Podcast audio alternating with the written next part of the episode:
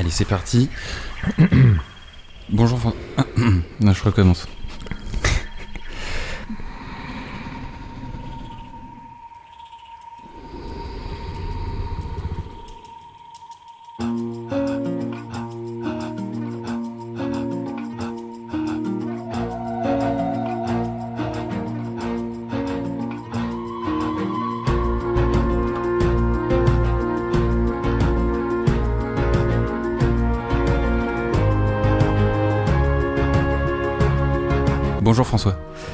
L'homme qui n'a pas de prénom. Bonjour à tous. Bienvenue dans l'épisode 60 de La Jeune Occasionnée. Après les heures heureuses, le bonheur est-il un poil devant nous ou derrière nous? Alors voilà, je, je- je savais en venant, hein, je me suis dit je vais me prendre que des jeux de mots animaux du genre poil, griffe, tout ça. Je le savais. Tu vois, et dès ta première phrase, il y a poil. Enfin, t'es d'un prévisible assez euh, accablant.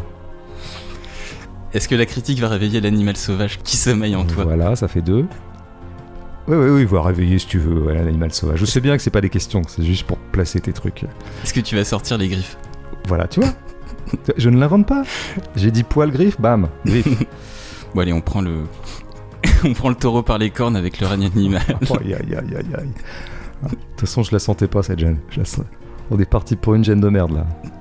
On les connaît les gênes de merde. Elles ont ce petit fumet de départ. Allez, le règne animal, donc deuxième long métrage du réalisateur Thomas Caillet. À une époque proche de notre présent, certains humains mutent en animaux. Lana, femme de François et mère d'Émile, est atteinte de cette maladie. Elle est donc transférée dans un centre spécialisé. François et Émile déménagent pour rester près d'elle, jusqu'à ce qu'un accident provoque euh, la fuite de Lana en forêt. Neuf ans après son premier long métrage, Thomas Caillet passe par un cinéma de genre pour brasser des thèmes comme euh, la parentalité, la transmission, notre rapport à l'altérité et la nature. Ouais, alors on viendra à l'altérité, à la nature et tout ça. Euh, moi, je retiendrai pour l'instant euh, ce qu'on savait avant d'aller au devant de ce film, vers ce film, à savoir les 9 ans, tu viens de le dire, 9 ans entre les combattants et, et le règne animal. Bon, en 9 ans, Godard pouvait faire 34 films, je pense, dans les années 60. Mm. Bon, passons sur cette évolution de la production. Bon, enfin, après, ça n'appartient qu'à Godard.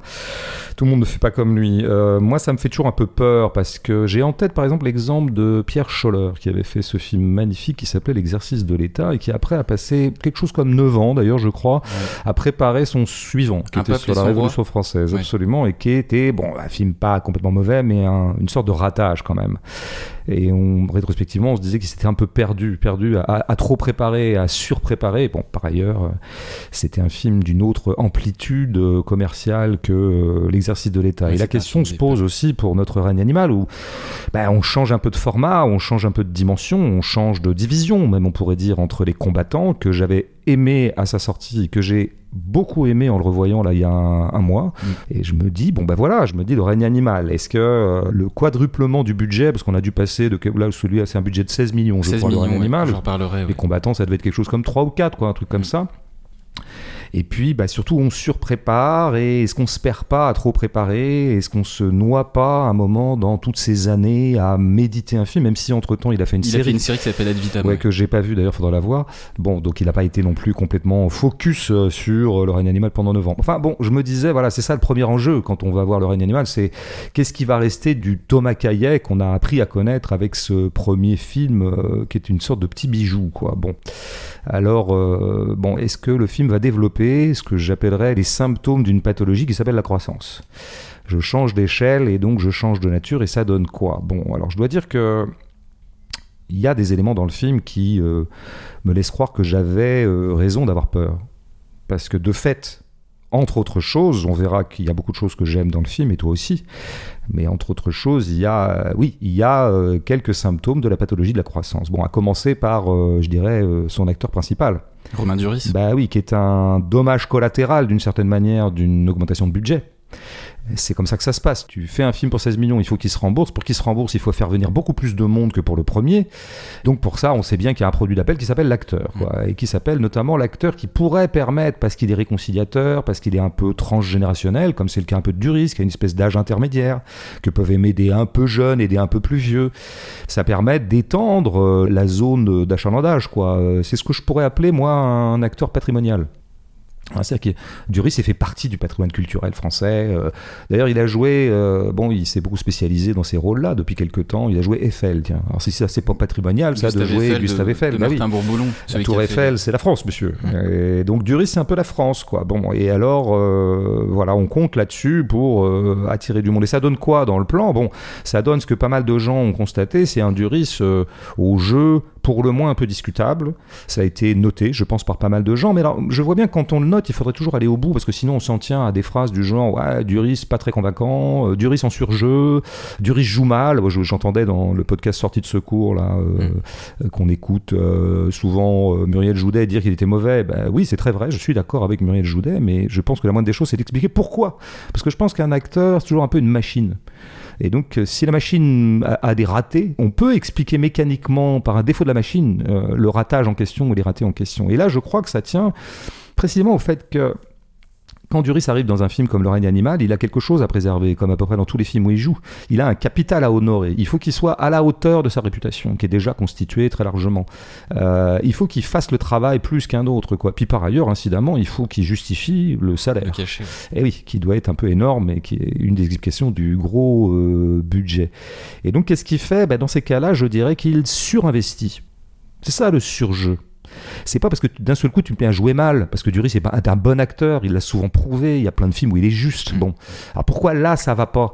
Ben Parce qu'il surinvestit non pas exactement surjoué, je dirais, ce serait un petit peu un mauvais procès que de lui faire, mais cette façon qu'il a de vouloir absolument occuper absolument le terrain dès qu'il a quelque chose à faire, comme un professionnel qu'il est et qui voudrait absolument donner une prestation où on voit bien qu'il a bossé. Quoi.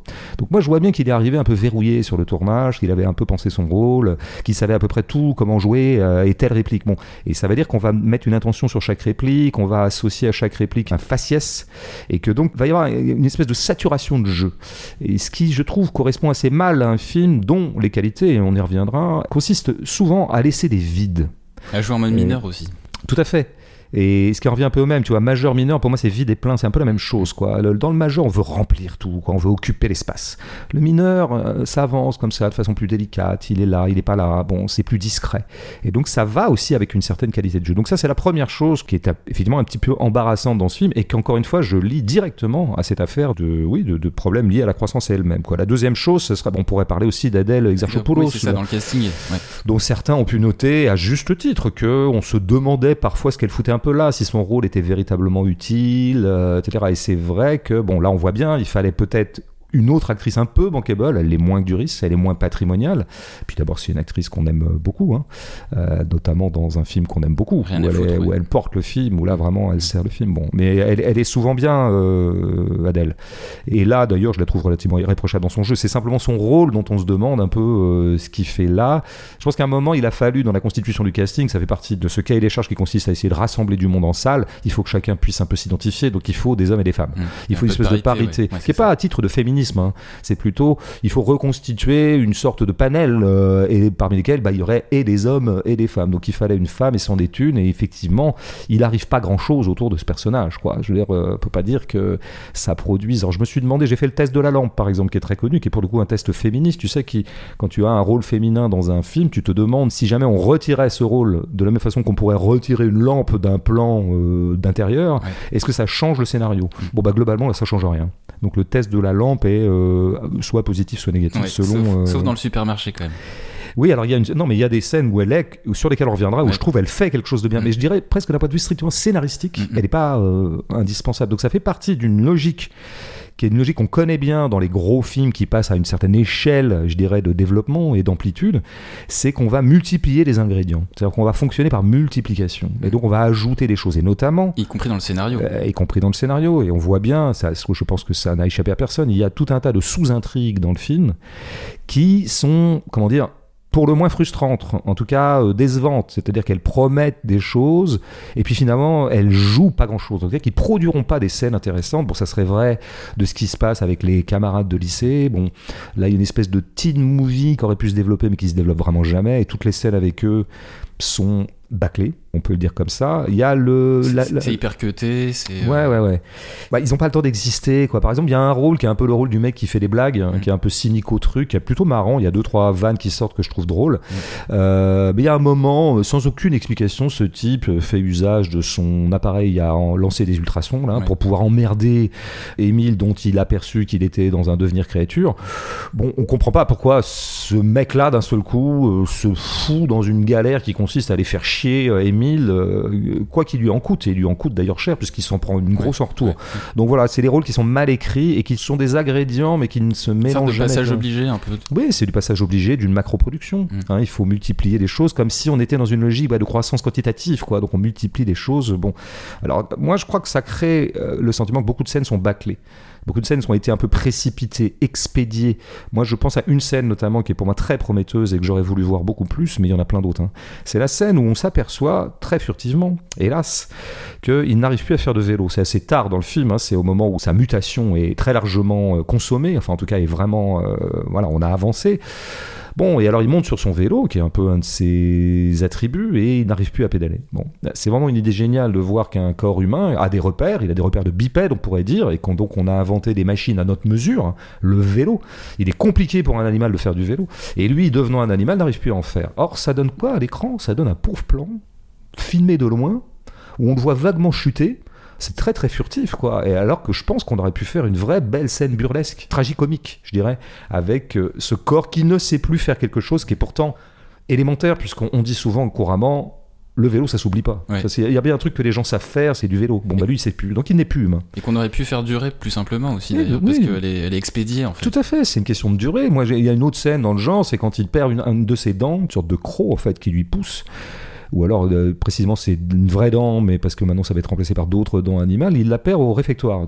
Et c'est une scène passionnante parce qu'elle elle est tout ce que j'aime dans le film, euh, en tout cas à titre de promesse, c'est le mélange d'une réalité très prosaïque, le réfectoire, le lycée, tu vois, c'est vraiment la, réalité la plus familière et par ailleurs la plus civilisée. On est à l'école, tu vois, c'est l'éducation. Et là, il y a une espèce de retour du refoulé animal, en tout cas d'une au sein même du temple de la civilisation. Mais il y a un truc à faire là-dessus. Il y aura un truc à faire sur les réactions des autres, sur la gêne de Émile. Bon, finalement, ils disent, juste que c'est dégueu. Quoi. Voilà, c'est dégueu. Bon, comme s'il y avait autre chose à dire. Alors que la dent, elle est plutôt grosse, hein, quand même. Absolument. Donc ils ne prennent pas le temps eux-mêmes d'observer la dent, ils n'en prennent pas la mesure. Et lui dit que c'est une dent de lait. Et Thomas Caillet, oui, une espèce de fausse excuse qui appellerait quand même euh, Van et contre Van. Non, c'est le film qui ne s'attarde pas dessus. Et moi, je, de, fil en aiguille, je pense que tu aborderas aussi les scènes bâclées, mais donc je m'arrête là dans la liste, mais. Je pense que ça vient. Il faudrait le lier à ce qu'est le phénomène formel du film, c'est la façon dont c'est filmé en général. La position de la caméra, en tout cas le mode de filmage. Le mode de filmage est un mode extrêmement standard, hein, qui est donc la fameuse caméra euh, portée stable. C'est-à-dire euh, épaule, mais un peu stable quand même, mais stabilisée. C'est la caméra de toutes les productions audiovisuelles standards du monde, et notamment, bien sûr, dans ce qui est le standard des standards, à savoir la série. Bon, Thomas Caillet a choisi ça. Et alors pourquoi est-ce qu'il choisit ce mode de filmage-là? Eh bien, je pense que ça vient du fait que comme il est dans une logique quantitative d'accumulation, comme on dit dans le capitalisme. Ben oui, parce qu'on est dans l'accumulation en fait, avec les travers de l'accumulation qu'on connaît bien dans l'économie, mais qu'on connaît bien aussi au cinéma. J'accumule des choses.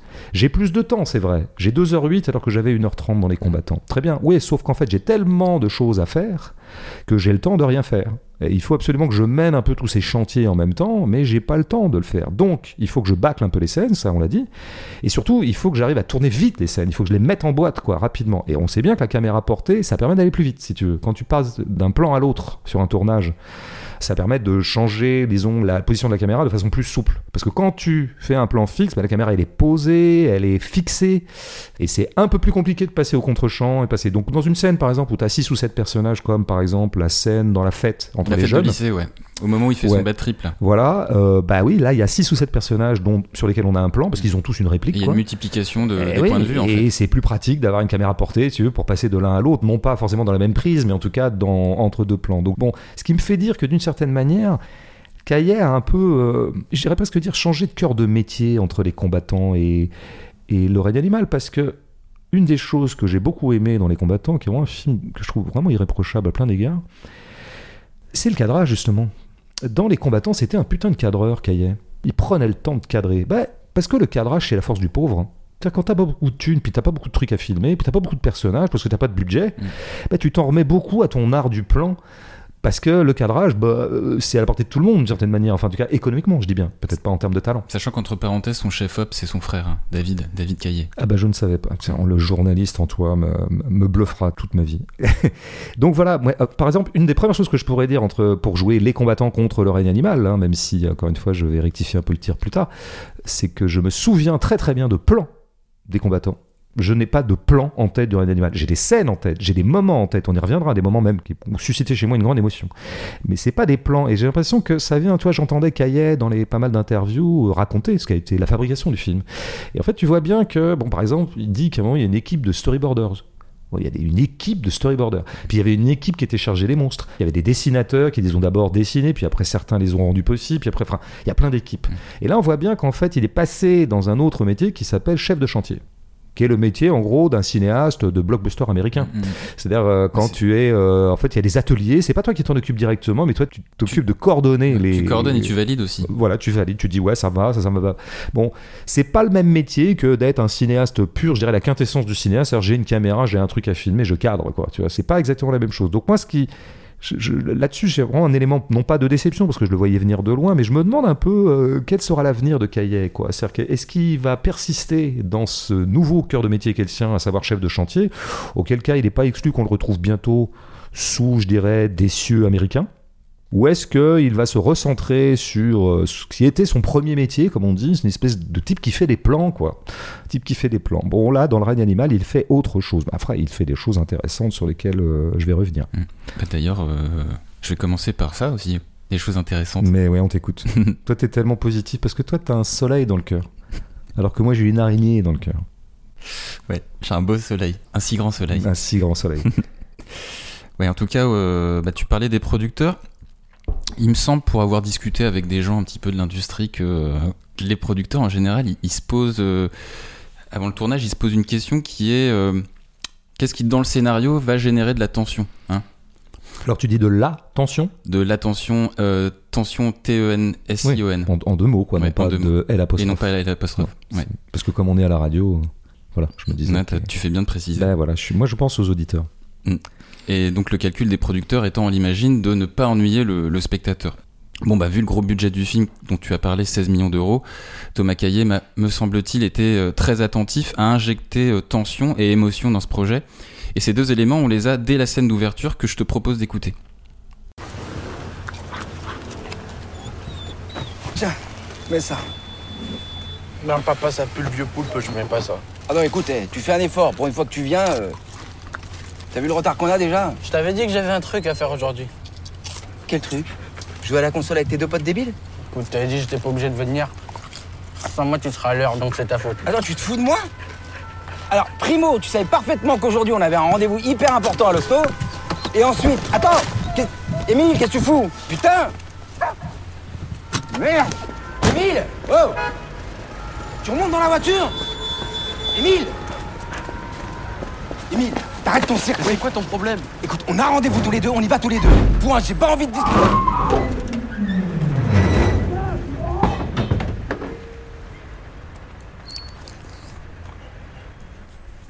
Alors, on l'a entendu dans cette scène, la mise en tension du film, elle s'articule autour d'une ambiance sonore chargée de klaxons, de sirènes de police, de coups hors champ à l'intérieur d'une ambulance, et surtout d'un conflit entre François et son fils.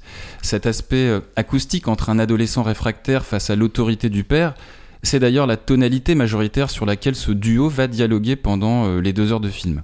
Les deux autres éléments qui font rejaillir cette tension dans les plans, c'est d'un côté, donc tu l'as dit, euh, un filmage qui n'est jamais vraiment fixe, hein, avec la caméra portée, dont le tremblement s'emballe à mesure que les personnages se déplacent dans l'espace, comme par exemple lorsque François sort de la voiture dans la scène pour rattraper Émile.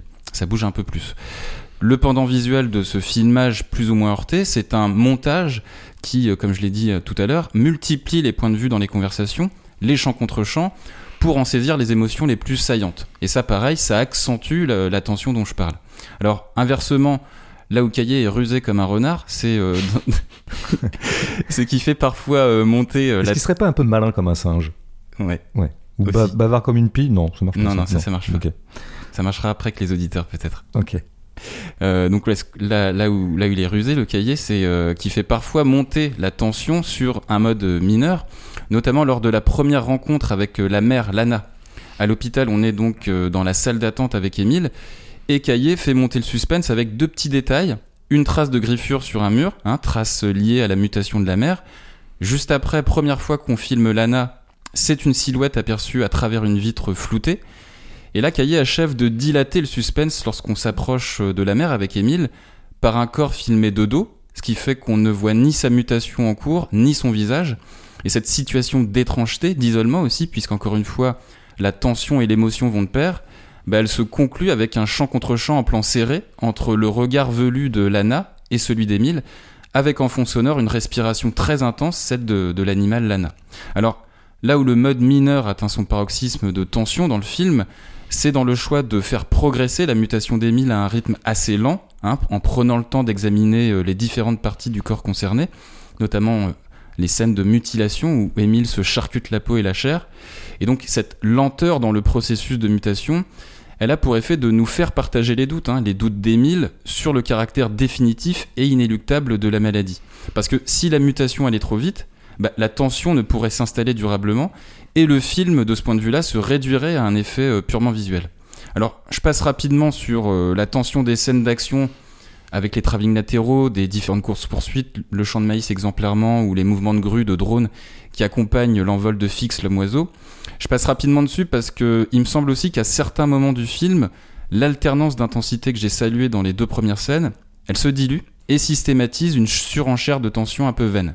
Je prends deux exemples. Le premier, c'est François et Émile, qui sont chez eux euh, dans le dernier tiers du film, à table. François sait désormais que son fils se transforme. Il réfléchit, assis, à comment dissimuler la mutation euh, de son fils. Comme d'hab, tension égale caméra qui bouge un peu, et s'emballe, puisque non content de faire trembloter le cadre, on demande à Duris de se lever, de tourner en rond dans la pièce pour surligner son anxiété. Ce qui pourrait, ce qui pourrait d'ailleurs, excuse-moi, je- Ouais. je, pourrais être tout à fait une initiative d'acteur, ça. Bah, c'est ce que je me suis Moi, dit. je vois aussi. très bien Duris aller dire, peut-être que je me trompe, hein, mais j'ai l'intuition que, et c'est ça le super pro qui veut toujours être propositionnel et faire des trucs. Mm. Tu crois pas, Thomas, que je pourrais à ce moment-là me lever Et Thomas, il n'avait pas vraiment pensé, tu- ouais, mais Thomas, il peut pas dire non à Duris, tu vois, parce que bon, voilà, histoire de budget, c'est qui Mhm. c'est qui est payé le mieux finalement. Et il dit, ouais, ok, mhm, ok, Romain, fais ça. Et il le fait. Ouais. Bon, peut-être que je me trompe, hein, Non, mais, non, mais c'est des choses qu'on voit sur des plateaux. Mais je crois qu'il sous-entend d'ailleurs ça, Caillé, dans les interviews, en disant que Duris, il était. Il proposait et il quoi proposait beaucoup, Voilà. ouais. Bah, c'est le type qui propose. C'est ça, c'est le type qui veut toujours faire des trucs le soir en vacances. Tu es en vacances avec des potes. Et toi, tu voudrais juste, bon, on va faire une bolotte, quoi. On, va, on a un petit pastis, ça va, quoi. Et il y a toujours un mec qui veut faire des trucs. Il veut faire des balades, il veut. Eh, on va en boîte. euh, tu vois. Voilà, c'est Romain Duris. Deuxième exemple, j'ai un deuxième exemple. La scène où Émile, euh, en cours de chimie, fait ressortir son animalité et pète un câble hein, à cause de cris de fouine, mais toi tu disais que c'était plutôt des visons, tu sentais que c'était plutôt des Ah non, moi je t'ai dit des furets off. Ah, des furets Ouais. off, pardon. Et tous les deux, on est quand même arrivé à la conclusion qu'en animal, on était quand même pas super au point. Ouais, c'est vrai. Mais moi, c'est ces petits rongeurs, moi, je sais même pas si c'est des rongeurs d'ailleurs. Je trouve qu'ils se ressemblent tous. Euh, Les furets, les fouines, les machins, on sait jamais. Cela dit, ce qui m'incitait à penser que c'était peut-être des furets, c'est qu'il y a dans les combattants Hmm. Un, un- personnage, enfin un, un furet qui apparaît, qui est assez intéressant. Donc je me disais qu'il y avait presque une- un axiome furet chez, euh, dans l'œuvre de Caillet. Mhm. Mais c'est peut-être des fouines. Ouais. c'est des écureuils d'ailleurs. À moins que ce soit des hippopotames. Ah, c'est des mammifères en tout cas. Voilà, appelons ça des mammifères. Et donc, ouais, dans cette scène de, de cours de chimie où, où Émile pète un câble, le premier élément un peu suspect d'ailleurs dans cette mise en tension, c'est la présence de ces fouines. Hein, en cours de SVT, pourquoi pas, mais des fouines de chimie, je me suis dit que c'était un peu bizarre. Ouais. Toi, t'aimes pas ça quand les choses sont pas à leur place, quoi. Ouais, Ouais, j'ai trouvé ça suspect. mais- ouais. ouais. Là où c'est plus dérangeant, c'est la brièveté de la scène par un montage cut qui accélère l'issue du malaise d'Émile. Alors, est-ce que ce malaise aurait été plus intense si on avait moins coupé? Il me semble que oui. Mais tout ça pour dire en fait que ce film, il m'a fait penser, comme tu l'as dit, aux séries, hein, d'abord par le, le filmage dont tu as parlé, par le montage aussi qui parfois nous bombarde de plans, d'informations narratives, par la musique aussi très présente dès qu'on a de l'émotion forte ou ça crie ou ça pleure. Et donc, euh, ben, je me suis exactement posé la même question que toi quand tu as fini ta première intervention. C'est euh, est-ce que euh, le budget élevé a contraint Caillé à faire rentrer son film dans des standards formels? Les standards formels que j'ai relevés sans doute un petit peu. Oui, d'ailleurs, resterait à savoir, parce que parfois le budget à bon dos, tous les deux, on est sur la même ligne là-dessus, mais comment dire, le budget à bon dos, d'un certain point de vue, c'est-à-dire que jusqu'à quel point le budget, lui, bon, est ce qu'il est et impose un certain nombre de cahiers des charges et les dommages collatéraux que tu as décrits, que j'ai décrits. Euh, bon, il arrive que les cinéastes soient parfaitement consentants à ça, qu'ils rêvent de cette espèce d'amplitude, de monter en gamme hein, ou de monter en quantité, si tu veux, disons dans, dans- sur l'échelle des dimensions cinématographiques. Est-ce que Caillet a été si malheureux de se retrouver dans cette grosse machine? Moi, j'ai l'impression que non. Il peut pas le dire pendant une promo, mais peut-être qu'il le dira plus tard. On verra la suite. On verra. On verra justement s'il veut aller vers toujours plus de croissance ou pas. Quoi. Ça, on l'attend un peu au tournant pour ça. Mais puisque tu as parlé de la première séquence, que moi je trouve vraiment assez admirable à plein d'égards. Hein. Euh, bon, Duris, il fait ce qu'il fait, mais... euh, Scène d'ouverture plus euh, scène première rencontre avec euh, euh, la mère, c'est ça? non, moi je dirais la première séquence. J'aime beaucoup aussi la scène avec la la- non, juste la première séquence, c'est-à-dire l'embouteillage et la sortie de l'homme oiseau. Il y a un truc que tu n'as pas signalé, que je signalerai.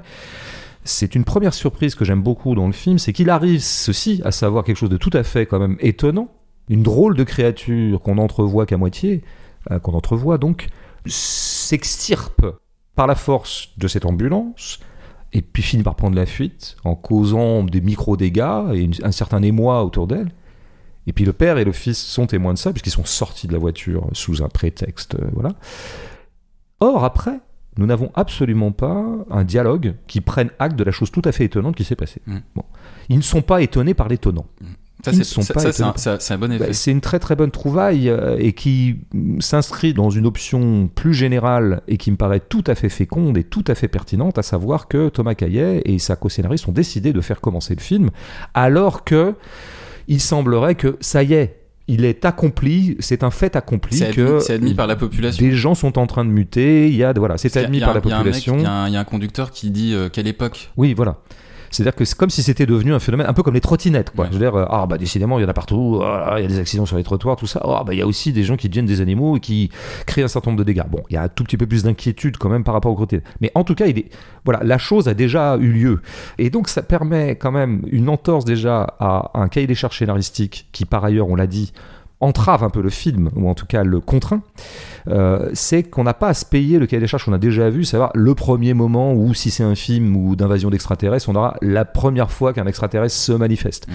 Ce qui va créer une montée en puissance, puis après, il va y avoir une deuxième manifestation, et à chaque fois, la manifestation sera plus volumineuse et plus ample, et ce qui générera euh, des scènes à faire et des passages obligés, genre un speaker de la télévision qui nous annonce que, attention, euh, des extraterrestres sont parmi nous, et puis voilà, peu à peu, on va aller vers une espèce de scène toujours plus euh, traumatisante, euh, effrayante, etc. Là, c'est pas du tout ce qui se passe, on se passe de ça, donc on gagne un temps fou pour le coup. Et donc on peut se consacrer à ce qui serait plus essentiel et qu'on va essayer de détailler. Inversement, enfin en tout cas à l'autre bout du film, on s'aperçoit que non seulement nous en sommes à un moment où il semblerait que tout le monde ait pris acte du fait qu'il y ait cette espèce de truc bizarre que des gens deviennent des animaux, mais personne ne sait de quoi il s'agit. hein. Il semblerait que le phénomène n'est pas élucidé, on ne sait pas trop où on en est. À la fin du film, il ne l'est toujours pas. C'est-à-dire que la macro-situation de départ, des gens devenant des animaux dans une société donnée, par exemple la société française, eh bien, on ne sait toujours pas exactement où ils sont, euh, on ne sait toujours pas quoi faire avec eux, on ne sait jamais de quoi ils retournent. Bon. Ça, c'est quand même très intéressant parce que c'est déjà une entorse. C'est là que je trouve qu'il y a quand même un, autre film qui se fabrique dans le film à gros budget.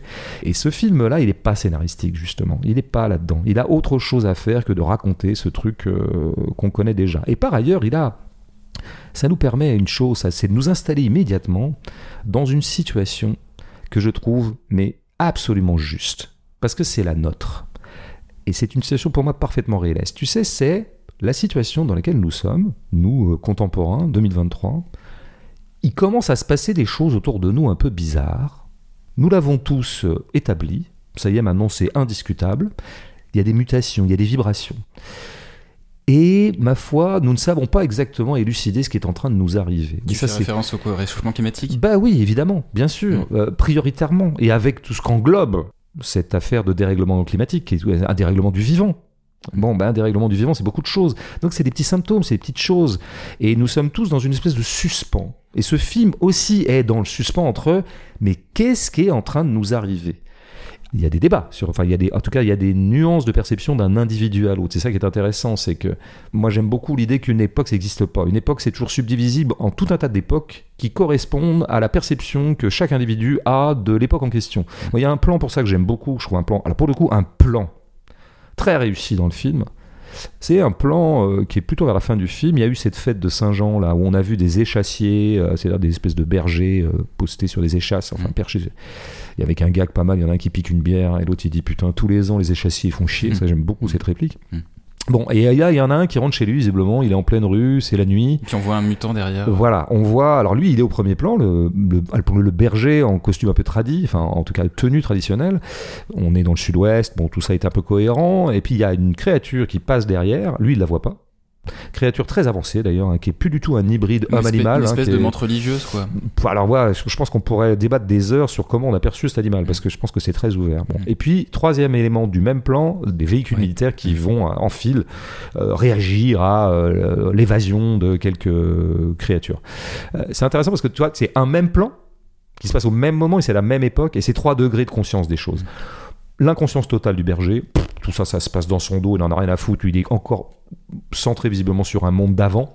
Il y a des gens comme ça qui vivent que sur les traditions, en tout cas sur une certaine nostalgie de ce qui a été. La créature, c'est le présent. Et puis, bah, euh, il y a euh, les militaires, c'est une zone intermédiaire. Eux, ils ont compris qu'il y avait des créatures, mais ils ont la réaction la plus con du monde. Quoi. Ils n'ont pas encore pris la mesure du phénomène. Ils pensent qu'ils peuvent encore l'endiguer par la force. Ce qui est évidemment d'une grande bêtise. C'est mécomprendre l'époque que de croire qu'on pourrait, c'est comme des gens qui, voyant que, je sais pas, la Camargue va être envahie peu à peu, évidemment, par la montée des eaux, euh, voudraient construire des digues. C'est des gens qui sont à la fois, qui ont compris le problème, mais qui sont encore en retard sur l'époque. Mais c'est ça qui m'intéresse, dans le film, c'est que je trouve qu'il capte assez bien cette espèce de modulation extrêmement euh, euh, subtile des consciences par rapport à un état euh, objectif du monde. Et surtout, il s'appuie sur un état objectif du monde. C'était déjà la grande force des combattants, c'est d'arriver à rendre compte à quel point nous savons mais nous ne savons pas. Nous avons conscience mais nous n'avons pas conscience. Nous avons peur mais nous n'avons pas peur. Et c'est exactement ça qui nous arrive avec le, le fait climatique ou le fait euh, de dévastation écologique en cours. Et je trouve le film Le règne animal extrêmement juste là-dessus, sur vraiment le positionnement par rapport à l'état objectif des choses dont on ne sait pas exactement euh, de quoi il est fait. Et j'ajouterais que cette espèce d'intermédiaire, si tu veux, entre il arrive des choses mais on ne sait pas quoi. Il arrive des choses mais qui ne nous apparaissent qu'à travers des bribes. Et ça c'est aussi la très belle première scène pour ça. Moi je l'aime bien. L'apparition de l'homme oiseau. Par exemple il y a une espèce d'insert sur ce qui pourrait être une serre d'oiseau, mais qui pourrait être aussi tout à fait, je sais pas, une main brûlée. Enfin, on ne sait pas trop. C'est ça qui est intéressant, c'est qu'on on ne sait pas trop ce qu'on voit. Et c'est exactement notre situation. Nous ne savons pas exactement ce que nous Mm. voyons. Dès, dès qu'ils sortent de l'ambulance, tu veux dire. Oui, tout à fait. Ouais, Après, ouais, ouais, ouais. Euh, ce qui va tout à fait d'ailleurs avec le l'éthos animal ou le mode d'apparition des animaux. Parce que quand les animaux sont pas domestiqués ou apprivoisés, machin, ils ne nous apparaissent toujours que furtivement. Pourquoi? Parce qu'ils ont toujours peur de nous. Mm. Et c'est ça, en fait, le rapport qu'on a à un animal, c'est qu'on le voit mais qu'on le voit pas. On ne fait qu'entrevoir les animaux. Je trouve aussi le film euh, très très juste là-dessus. Et là où ça devient, je trouve, tout à fait intéressant, c'est que c'est quoi l'espace du fantastique? Parce que tout le monde dit c'est un film de genre, machin. Moi, ce que j'entends par fantastique, on l'a déjà défini ici, c'est quand il y a une espèce d'ambivalence et d'ambiguïté sur le statut ontologique de quelque chose qui apparaît. Est-ce que c'est vrai ou est-ce que c'est pas vrai? Est-ce que euh, ce qui apparaît et qui paraît très étrange appartient au naturel ou au surnaturel? On en avait que- parlé avec la montagne, euh, notamment avec euh, la foudre, euh, le Bon, feu. Voilà. Et le fantastique donc crée toujours un doute. Qu'est-ce que je suis en train de voir? Est-ce que je deviens dingue ou vraiment est-ce que ça a lieu? Est-ce que ce qui a lieu est explicable rationnellement ou est-ce qu'il faut que je convoque une nouvelle rationalité? Quel est le coefficient de réalité de ce que je vois? Eh ben, je trouve que là, du coup, si tu veux, il y a une convergence totale entre la situation écologique du monde qui intéresse Caillet, parce qu'il n'a pas fait les deux films qu'il a fait pour rien, et l'esprit même du fantastique. Je veux dire par là une chose, c'est que peut-être, et, et je pense que Le règne animal est le premier des films qui pourrait rendre compte de ça, et j'espère qu'il y en aura d'autres, le genre le plus à même de rendre compte de notre situation écologique par rapport à cette catastrophe en cours, c'est précisément le fantastique. Moi, c'est ça qui m'intéresse dans les genres. C'est-à-dire, on se dit toujours, ah, est-ce qu'il y a un cinéma de genre Est-ce qu'on aime le genre? Moi, j'aime le genre si, par ses moyens propres de genre, me permettent de faire des choses qui ne seraient pas faisables par d'autres euh, modalités cinématographiques. Et ben, je crois que le fantastique est le genre le plus à même de rendre compte d'une situation qui est la situation euh, que j'ai essayé de décrire péniblement par rapport donc à des dérèglements en cours. Ça vaudrait aussi pour un autre aspect du film qui est aussi une autre modalité du fantastique. En fait, on part souvent du postulat que le cinéma fantastique, ce serait un cinéma pas réaliste. Les gens vont promouvoir le fantastique ou le cinéma dit de genre, avec une espèce de flou artistique autour du terme, comme une espèce de croisade contre le réalisme, contre le naturalisme. Bon, alors que moi je pense que le fantastique est un réalisme, mais c'est un réalisme qui ne s'intéresse pas au même pan de réalité que le naturalisme. Le naturalisme social, par exemple, s'intéresse à un certain plan de réalité qui s'appelle bah, l'intersocialité, les relations économiques, les relations sociales, à proprement parler, entre des gens. Le fantastique s'intéresse à autre chose. Il s'intéresse à une espèce de zone infra du réel qui aurait à voir avec beaucoup l'intériorité, euh, c'est-à-dire la psyché, les modalités de notre cerveau, la folie, pourquoi pas, les organes, l'organique, les viscères, le viscéral, l'épidermique, la peau. Euh, le, fantastique est un moyen, un outil d'exploration de ce qui ne peut pas être exploré sur des modes naturalistes de base, à savoir on s'en tient un peu à l'extériorité. C'est quoi le fantastique? C'est souvent essayer de donner une réalité à ce qui est parfaitement réel, à savoir ce qui se passe mais de façon invisible. Ce qui se passe actuellement dans mes viscères, tu le vois pas. Ce qui se passe dans ma tête, tu le vois pas. Ce qui est un peu le cinéma de Cronenberg. Ben, je pense que Cronenberg, c'est le grand cinéaste de ça. Mm. C'est un grand explorateur de euh, qu'est-ce qui arrive à mon corps? Les états du corps, les états de la psyché, sachant que pour lui tout ça est un peu pareil, parce que psyché, euh, corps, tout ça va ensemble en bon euh, féru de psychanalyse qu'il est. C'est-à-dire, un phénomène somatique est toujours un phénomène psychique, et un phénomène psychique est toujours un phénomène somatique. Bon, voilà, c'est comme ça, ça c'est la base, il y a une unité. Et Cronenberg, vraiment, est un réaliste. C'est un grand cinéaste réaliste, Cronenberg. Simplement, il s'occupe pas comme Ken Loach de la condition de la classe ouvrière euh, euh, anglaise. Euh, il s'occupe de qu'est-ce qui arrive à nos corps mm. et quels moyens je pourrais me donner fictionnels ou des scénarios un peu fantastiques qui me permettraient de rendre visible ce qui est invisible. Bon, de ce point de vue-là, eh bien, le fantastique est aussi le cinéma qu'il nous faut pour rendre compte des dérèglements corporels qui sont occasionnés par le, macro-dérèglement climatique. Et c'est bien ce que fait euh, le règne animal, qui à un moment, et pour son meilleur, et je crois que tu es d'accord avec moi là-dessus, il est très bon quand il quitte un peu la scène macro, qui serait la scène où il se passe des trucs là avec des flics, des militaires, euh, euh, et qui resserre la focale sur le corps, et notamment sur le corps. Bah, le corps d'Émile. Évidemment, le corps d'Émile, qui est le vrai centre de gravité du film en fait, et qui est son vrai point de puissance. Et donc pourquoi ça marche tellement bien le corps d'Emile? Ben, Ça marche grâce au casting. Moi je ne sais pas si Paul Kircher est un grand acteur, tout le monde est un peu en train de s'enticher de lui. Moi, je t'avouerai que j'attends la suite, euh, mm-hmm. que je l'ai pas adoré dans le film d'Honoré, que d'ailleurs je n'adore pas. Euh, non, mais en tout cas, il a un état, il a un état sauvage. Il a un état sauvage. naturel. Mais c'est ça qui est intéressant, c'est que je pense qu'un casting, finalement, c'est jamais les acteurs qui ont du talent, c'est toujours le casting qui a du talent ou leur corps qui a du talent. Et il y a des corps pertinents pour tel ou tel scénario le corps de Paul Kircher était vraiment le corps qu'il fallait à ce film. Pourquoi? Parce que c'est un corps un peu en mutation de lui-même, un corps euh, adolescent, plus vraiment, je sais pas quel âge il a, 18, 19. Moi, je sais pas quel âge il a, mais il doit être plus. Il a, il a quitté l'adolescence. Ouais, c'est ça. Mais on sent quand même qu'il s'est pas encore complètement fait à cette espèce. C'est un grand échalas, comme dirait ma mère. il est grand, très grand. Et tu sens que, comme souvent, c'est pour ça que les corps adolescents sont très marrants. Et, Riyad Satouf en aura fait ses meilleurs BD. Tu vois, c'est des corps bancals. Ils ont grandi, mais ils ont leur cerveau n'a pas complètement enregistré encore leur corpulence. Enfin, tu vois. donc il y a voilà, il y a un hiatus, il y a un désarroi du corps par rapport à lui-même qui crée des maladresses et ça. et, je crée une ambivalence d'ailleurs à la fois euh, burlesque et en même temps euh, horrifique. Tout à fait, mais comme un peu les ados. Même si là c'est poussé un peu ce qui arrive à, à Émile. Mais finalement c'est ce qui arrive aux adolescents, qui peuvent nous évoquer euh, d'une minute à l'autre euh, beaucoup de comiques et beaucoup d'horreur. Il y a, comment dire, il y a, un cauchemar adolescent, enfin, je veux dire, euh, à vivre et à observer parfois. Mm. C'est les boutons et des trucs comme ça, quoi. Tu vois, des trucs, ça marche pas. Quoi. La, voix qui mue, par exemple, c'est intéressant. Parce que on voit bien qu'elle est entre deux zones. bon. et bon, donc je pense que vraiment c'était le corps qu'il fallait. C'est pour ça que ça marchait bien. Et là, effectivement, dans le macrofilm à gros budget, Frey avance petitement et de façon mineure un autre film à petite échelle qui est le film du corps euh, d'Émile et qui est passionnant parce que son dérèglement et sa mutation est l'occasion de toujours mieux mesurer l'étrangeté d'un corps. Moi, c'est ça qui m'intéresse dans la mutation, c'est tu reprends la mesure de cette immense étrangeté qui consiste à avoir un corps. Et donc moi j'adore tous les moments dans le film où on s'intéresse à des petites choses, genre une dent, on l'a déjà dit, une dent qu'on s'arrache, une dent qu'on regarde, une peau, en se demandant, euh.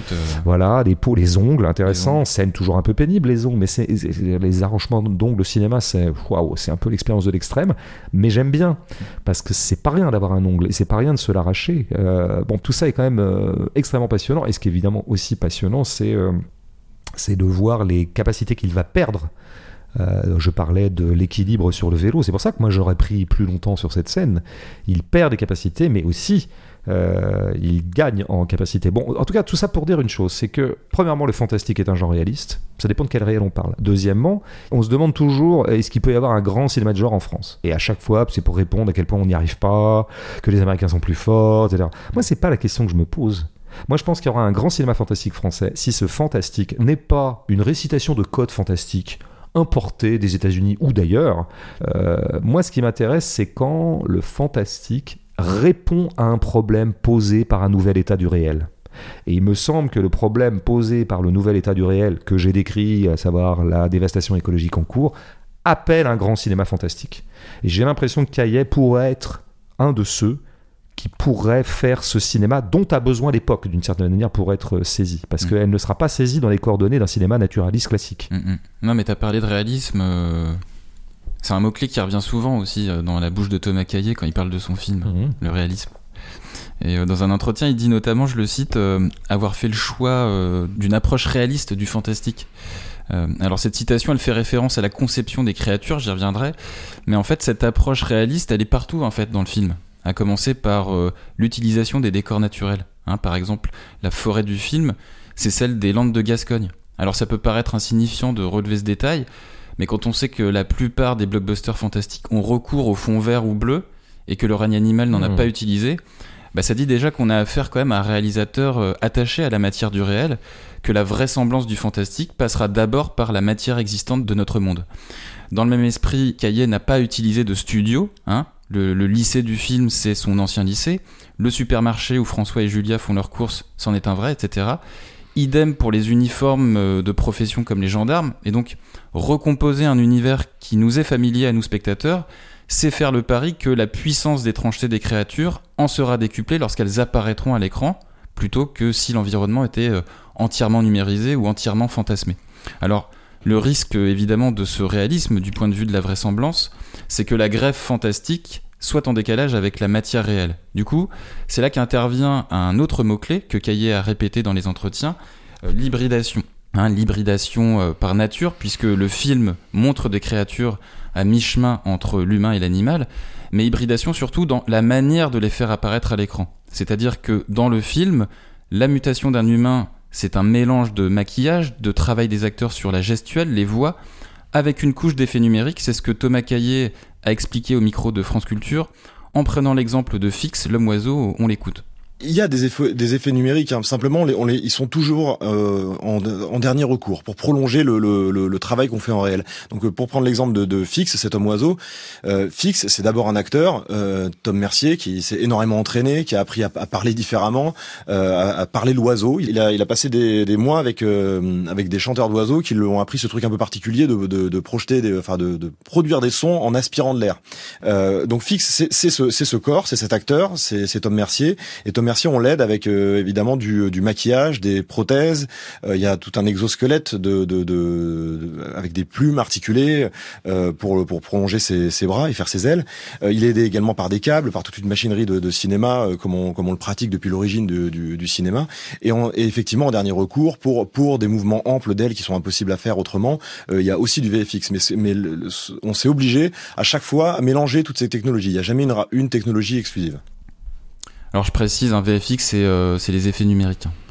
C'est le terme technique. C'est un terme qui se la pète pour dire effets numériques, c'est ça, Ah ouais, d'accord. de toute façon, dès que tu mets X, tu fais un acronyme avec X au bout, ça ça quoi. Ça fait le mec qui travaille à la Silicon Valley quoi.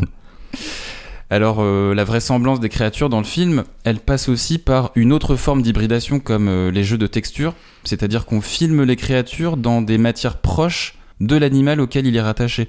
Par exemple, dans le supermarché, on prépare notre œil à se familiariser avec la viscosité euh, du calamar en le dissimulant derrière un étal de poisson fruits de mer. Idem avec euh, une fille caméléon dont la peau se confondra avec euh, l'écorce d'un arbre. L'autre jeu de texture intéressant que j'ai noté, c'est celui de montrer les créatures dans des scènes de nuit ou d'aube, ou de crépuscule, hein, on sait jamais. ces moments de lumière faible en tout cas. Ce procédé, il a un double intérêt parce que ça renforce d'abord, un, le sentiment d'étrangeté des créatures puisqu'on ne les distingue pas bien, et comme cette luminosité ne nous permet pas de discerner ce qui relève du maquillage et ce qui relève de l'effet numérique, bah ça renforce aussi la vraisemblance de leur existence. Et puis, le réalisme y passe également par euh, l'hybridation des genres et notamment la dose d'humour qui permet au film de ne pas s'enfermer justement dans le genre et d'être proche de la vie, comme le raconte Thomas Caillet euh, au micro cette fois de la chaîne YouTube Pâté. La comédie, euh, quand on l'enlève complètement, j'ai plus une, impression de réalisme.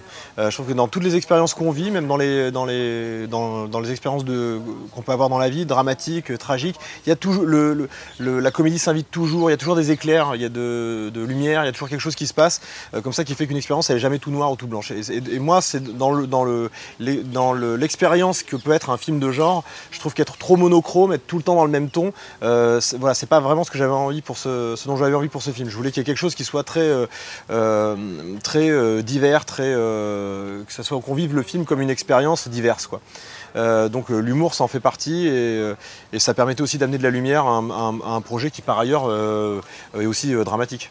Voilà. Alors l'humour, sur l'humour, moi j'avais noté cette ironie de François et Julia au supermarché. Donc ils se croisent dans les rayons du supermarché. François, il prend deux couteaux, tu sais, avec une grosse lame avant de partir en expédition retrouver sa femme en forêt. Et là, t'as Julia qui voit les couteaux et lui demande euh, c'est la guerre. Hmm. Et François regarde le caddie de Julia rempli de barquettes de viande et il lui répond euh, vous ouvrez un buffalo grill? Mhm. Pas mal. Ouais. Ouais. Bah, moi, j'ai beaucoup ri. Enfin, j'ai souvent ri au film. Je vais pas dire beaucoup. Et donc, c'est pas rien. Alors, la façon dont Kayel parle de l'humour dans son film, vraiment, je paraffe euh, totalement. C'est-à-dire que je pense que ça, ça dénote quand même quelqu'un qui pense bien son affaire et qui pense bien son art. Donc, j'ai plutôt confiance pour la suite en entendant ce genre de propos. Parce que, oui, l'humour dans un film ou dans un livre, par exemple, euh, ou au théâtre, mettons, est toujours aussi un souci de réalisme. Et c'est pas simplement pour ah, ça serait bien qu'il y ait un petit peu un ingrédient comique, comme, parce que c'est bien quand il y a un petit peu de rire. C'est que il y a très très peu d'expériences vitales, il y a l'expérience existentielle, quotidienne qu'on fait, qui ne puissent pas être sujet à euh, une saisie comique, Mm. y compris la catastrophe, y compris. Euh, c'est ce que je disais un petit peu de la mutation et des adolescents. L'adolescent, ça va être vraiment, oh là là, il est en train de changer, il devient con, il devient bête, c'est un ado, il est insupportable. Oui, mais enfin, c'est marrant quand même. C'est marrant un corps d'ado. Euh, Il y a un bêtisier, je dirais, de l'éthos adolescent, quoi. Et ben, ça serait vrai aussi d'une catastrophe, parce que la matière devient folle, et là où la matière devient folle, il y a quelque chose de l'ordre du rire qui peut advenir, ce sur quoi le burlesque prospère, le grand burlesque à l'Aquitaine euh, prospère, qui organise en permanence la catastrophe et l'affolement de la matière pour euh, susciter euh, du rire. Donc je suis très content qu'il aille là-dessus. Moi, il y a deux, trois moments comiques que je- sur lesquels je devrais revenir. Il y a un moment où, que je trouve parfaitement comique pour le coup, mais presque du domaine du gag. Et donc c'est peut-être moins intéressant, bien que ce soit très drôle. C'est un moment où le père et le fils sont en train de manger ensemble. Le père vient précisément de dire à Émile qu'il fallait pas qu'il la ramène trop, qu'il fallait qu'il cache un peu tout ça, qu'il sauve un peu les apparences pour pas être enfermé euh, comme, euh, tous les mère, autres. ouais. Et euh, à peine le père a-t-il un moment d'absence, je sais plus pourquoi, enfin il regarde ailleurs, que euh, Émile, qui n'attendait que ça, euh, ne se sert pas de sa fourchette et de son couteau et mange à même l'assiette avec sa gueule, comme font les bêtes. Mm. Et là, le père lui dit Non, ça, tu vois, par exemple, tu peux pas. Alors, ça, c'est typique, une réplique de Jean-Pierre Bacry dans Didier. Il y aurait la modalité comique, l'hypothèse comique de l'appréhension de la transformation euh, sur lesquelles Chabat avait euh, commis ce chef-d'œuvre euh, qui euh, Didier. Mais il y a un autre moment que je trouve beaucoup plus intéressant presque en termes de comique, c'est précisément la scène de supermarché que tu as déjà un petit peu abordé et que je trouve d'abord euh, presque une- un petit chef-d'œuvre dans le film, l'ensemble de cette séquence. Mm. Tu as déjà abordé un, un aspect du comique. Euh, ce qu'il faut dire, premièrement, c'est que, bon, va débarquer donc là-dedans, dans cet univers euh, très familier. le- Alors, je crois que Caillet appelle ça l'homme poulpe, lui, dans les interviews. Toi, tu l'as appelé un calamar, mais bon, finalement, Mais calamar je- poulpe, ouais, ouais. c'est un peu comme Fouine Furet, quoi. On va pas chipoter. Moi, je vais l'appeler poulpe parce que j'aime bien ce nom. D'accord. J'aime bien ce mot poulpe. je trouve que ça sonne bien. Donc voilà. Alors il y a plusieurs façons de gloser cette séquence. Et évidemment, il y aurait l'appréhension métaphorico-parabolico-politique. On est quand même dans un supermarché. On sait bien que le supermarché est emblématique d'une société de production-consommation. C'est le temple du capitalisme en fait, le supermarché. Enfin, en attendant d'autres lieux. Et le poulpe fout la merde dans la marchandise. Donc on pourrait dire qu'il fait un geste comme ça presque subversif. Ouais, parce qu'il Euh, il balance des paquets, des aliments sur Adèle Exarchopoulos, la gendarme qui la poursuit. Tout à fait. Et donc voilà, bon, bon, objectivement, nous avons là un geste euh, punk anti-consommation, qui est un geste qu'on pourrait gloser euh, de façon intéressante. C'est qu'effectivement, le... cet emballage, cet artifice finalement, euh, a refoulé l'animal. Nous sommes dans des sociétés qui avons refoulé l'animal, et d'où euh, le fait que peut-être pourrait advenir un nouveau règne animal, hein, au sens presque de royaume animal. Mais ça, on y reviendra. Mais ce qu'on aura commencé par voir, c'est de la viande sous emballage. C'est-à-dire pas de la viande, Mm. une viande dont on sait qu'elle n'a pas de goût, une viande qui globalement n'a plus rien à voir avec l'animal. Euh, nous avons refoulé l'animal. Et là, l'animal fait retour dans cette scène, comme une espèce de révolte de l'animal. Je vais ressurgir dans un lieu d'où on m'a évincé. C'est ça, ça serait la lecture métaphorique. Moi, je préfère prendre au pied de la lettre la, la scène. Parce que c'est ce qu'on voit toujours. Et là, on voit quoi? On voit de l'extraordinaire surgir dans l'ordinaire, voilà, qui est la clé du fantastique, et avec un degré de vraisemblance dont tu as déjà expliqué euh, les modalités. Or, cette scène, elle a quelque chose de comique. C'est-à-dire qu'au sein même du fantastique advient quelque chose de comique, parce qu'il y a quelque chose d'incongru, bien sûr. Le comique, c'est quoi? C'est quand quelque chose est déplacé. Le fantastique déplace toujours un truc. Donc il y a une constitution Constitution. fondamentalement comique du fantastique, faut le rappeler. Et en plus, nous avons deux virgules comiques ici. Il y en a une qui est celle de la spiqueuse. C'est-à-dire que Ah oui, la euh, scène se termine par une voix, quelqu'un qui parle au micro, une- et qui dit, j'adore ça, parce que c'est exactement la sonorité qu'on entend dans les supermarchés, tu sais, ce truc un peu ouais, amplifié. qui en micro. général euh, nous signale qu'un enfant a perdu sa maman, Voilà, euh, qu'il faut qu'il ou la ça, à ça va fermer dans 10 minutes. euh, voilà. Ouais. Et là, elle signale dans- avec un euphémisme génial, genre, euh, le supermarché a été évacué suite à une intervention de police. Elle t'annonce quand même un truc assez fou, avec une voix parfaitement ordinaire. Et c'est Mm. ce mix entre l'ordinaire et la folie de ce qu'elle est en train d'annoncer, ce qui crée un comique. Et donc ça, ça aurait à voir aussi avec le réalisme, comme tu l'as très bien décrit. L'effet fantastique est d'autant plus fort, il est d'autant plus comique, et il est d'autant plus réaliste et d'autant plus crédible qu'on l'a inscrit dans une zone particulièrement familière, qui est notre zone, peut-être le lieu le plus quotidien pour nous autres, hélas, euh, pauvres consommateurs, qui est le supermarché. Mais il y a une deuxième virgule comique qui arrive un tout petit peu avant, par contre, c'est l'expression que sort Julia, donc, après avoir neutralisé le poulpe. Mhm. Bon, déjà le fait qu'elle neutralise Ah le oui, si, poulpe. si, si, je l'ai noté, c'est elle dit à Romain Duris, euh, vous avez fait un geste bien républicain. Ah ça j'avais c'est pas euh, ouais, je me souvenais pas de celle-là c'est ce qui est assez ce qui est pas mal hein, parce que je pense que Caillet du coup il a bien compris de quoi républicain était devenu le nom dans la société française depuis 10-15 ans Mm. c'est-à-dire l'autre nom de l'ordre comme on sait Euh, mais non je pensais juste à ce qu'elle dit une fois qu'elle a neutralisé le poulpe Oui. ou le calamar euh, elle dit je l'ai c'est tout. Non mais tu vois, c'est une, une phrase extrêmement triviale. C'est comme quelqu'un qui aurait, tu vois, t'es en train de jouer, euh, je sais pas, au volet, je sais pas, le ballon s'envole ou je sais pas quoi, et tu le rattrapes et tu dis c'est bon, je l'ai. Mais c'est ça qu'elle fait là. Mm, mm. Alors qu'elle vient quand même de neutraliser un homme poulpe qui par ailleurs Ouais, est quand clair. même assez euh, vigoureux, Ouais, enfin c'est qui, qui a quand même défoncé tout le supermarché. Donc le prosaïsme de l'expression crée un effet comique. Bon, mais je pense que c'est tout le personnage de Julia qui est comique en fait. Autant elle n'a aucune légitimité scénaristique comme je le disais précédemment, autant elle trouve son lieu, et grâce à l'interprétation d'Adèle Exarchopoulos aussi, en tant que rôle comique. Et c'est quoi le comique fondamental de ce rôle? C'est que précisément elle sert à rien. Euh, Tout à l'heure, je disais, mais elle sert à rien en fait. Qu'est-ce qu'elle fout là? Et c'était à mettre au discrédit du film. Maintenant, je dirais que en fait, son inutilité est totalement assumée par le film, parce qu'elle n'arrête pas de dire que ça. Dans la scène, elle vient dire, ouais, alors moi, je suis surentraîné, j'ai une forme olympique. Elle, elle voudrait être euh, Ouais, flic, quoi, Ouais, elle est gendarme, dit, quoi. ouais. Et elle dit, bah voilà, et je me retrouve à ramasser des chipolatas, quoi. Voilà ce qu'elle dit. Et plus tard, elle dira, à un moment, ils se retrouvent dans un lieu où des monstres sont intervenus et donc les flics sont arrivés. Eux, ils arrivent en caisse, ils tombent sur Julia. Et Julia dit, bon, ouais, non, ben voilà, nous, on va faire un peu de circulation, quoi. Donc, en Mm. fait, c'est la nana qui voudrait faire de l'action et qui est vouée à faire que des basses besognes prosaïques et euh, triviales comme euh, des chipolatas et la circulation. Donc, c'est une flic qui voudrait exercer comme flic et qui n'y arrive jamais. Et c'est ce décalage qui crée le comique, c'est-à-dire qu'en permanence, elle porte sur elle son inutilité, au point même qu'elle finira par dire je vais demander ma mutation, Ah oui, d'un mot très savoureux Ouais. vu le contexte du film et le scénario, euh, ce que le film raconte. Mais donc ce qui est intéressant, il faudrait se demander pourquoi cette flic ne sert à rien. Et là, j'en viendrai à un autre aspect que t'as pas abordé, mais qui me paraît moi, euh, bon, le- le- peut-être le plus intéressant dans le film, en tout cas ce qui a définitivement emporté mon adhésion. Il y a une espèce de malédiction qui pèse parfois sur le genre fantastique ou le genre anticipation ou le genre euh, science-fiction. Tout ça n'est pas exactement pareil, mais souvent mis dans le même panier. Qui est, je crois, de nous emmener toujours vers des scénarios que j'appellerais paranoïaques sécuritaires. C'est-à-dire qu'en gros, euh, euh, ces scénarios-là, dans ces genres-là, ou ces sous-genres-là, font apparaître des choses, une menace, Mhm. et de cette menace, tout l'enjeu va être de se débarrasser. Parce que si tu as des envahisseurs, bah, je veux dire, euh, la mission de nos héros va être de bouter les envahisseurs. Et donc c'est un geste policier et militaire, même si le Mais héros il y a un peu de ça quand même. Il y a un peu de ça. Eh bien, moi, je ne crois pas, monsieur. Ah bon? Et c'est bien pour ça qu'Adèle ne sert à rien, enfin, Julia. D'ailleurs, elle sert vraiment à rien. À un moment, ils font une expédition en forêt qui ne sert absolument à rien, qui ne mènera à même- Il y rien. a quand même une rafle après le, le champ de maïs. hein. ben, j'y viens, j'y viens, tout à fait, j'y viens à la rafle. Mais tu auras remarqué que c'est d'abord pas notre fliquette qui se prend en charge la rafle. Non.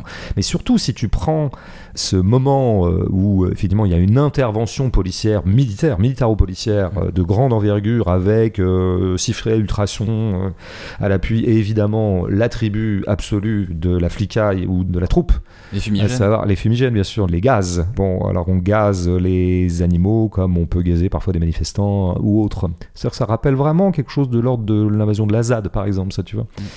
Et à ce moment-là, ben, euh, quel est le point de vue du film, cher ami? Vous qui êtes en train de me dire que le film est policier. Bah, je crois que c'est Émile, non? Nous sommes avec Émile. Il y a à ce moment-là un des rares choix formels radical du film. C'est la première fois que je me dis, tiens, là, il y a un choix formel, parce que là, là il a été cinéaste et non pas chef de chantier. C'est qu'il décide de rester sur Émile.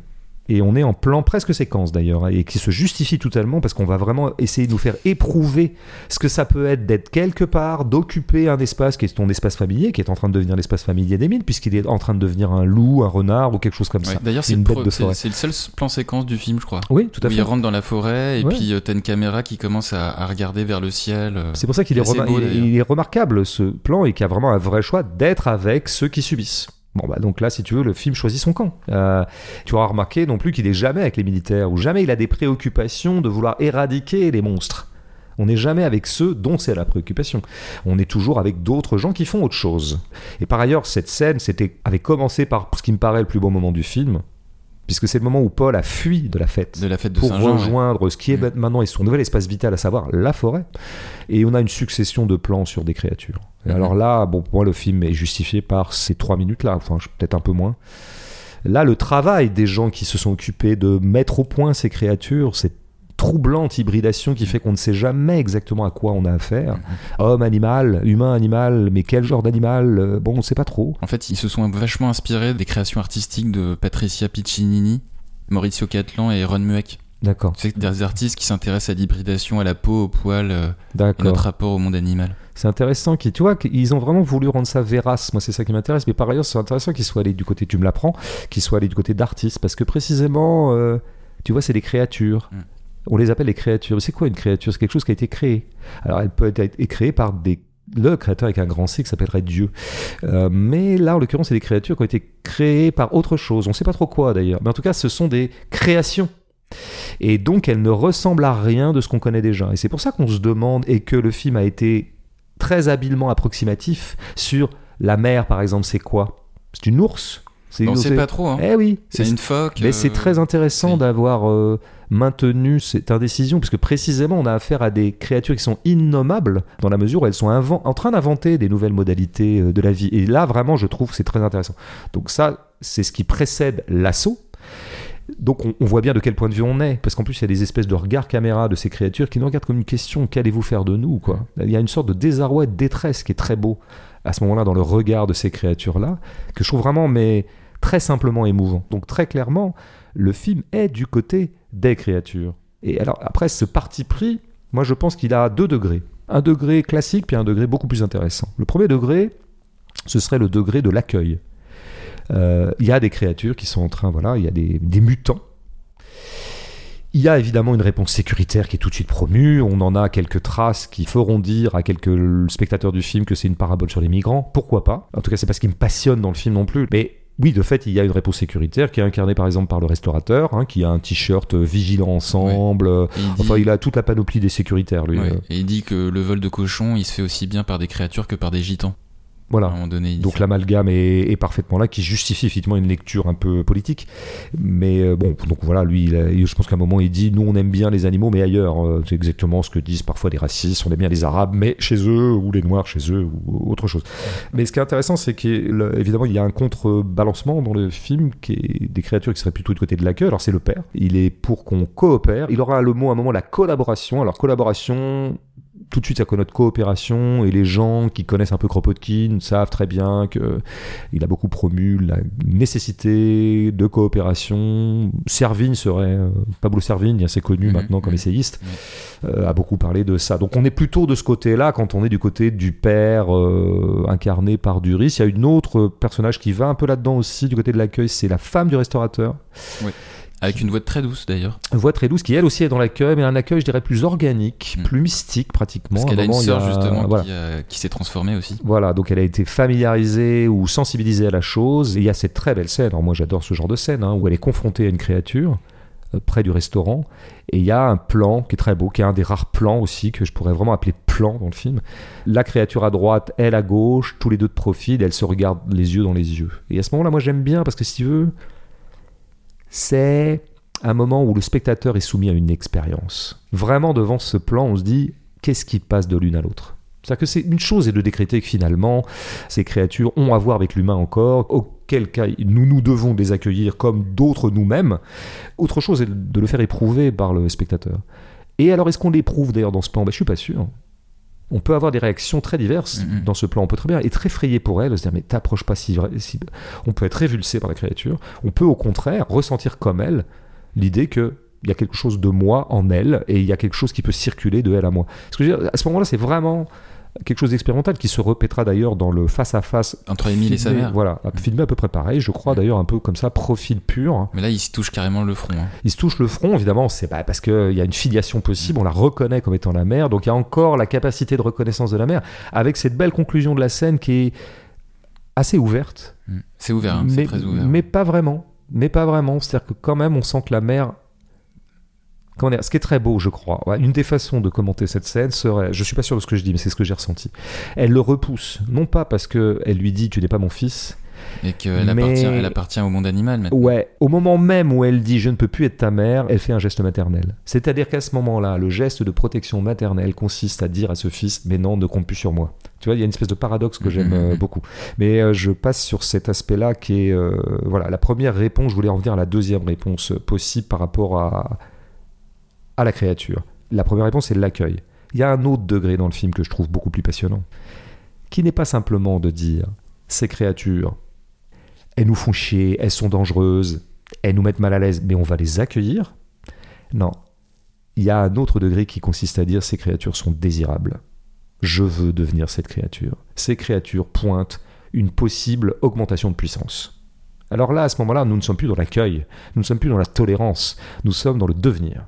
Nous sommes dans l'idée que moi je veux devenir ça. Et c'est quand même ce qui arrive à Paul.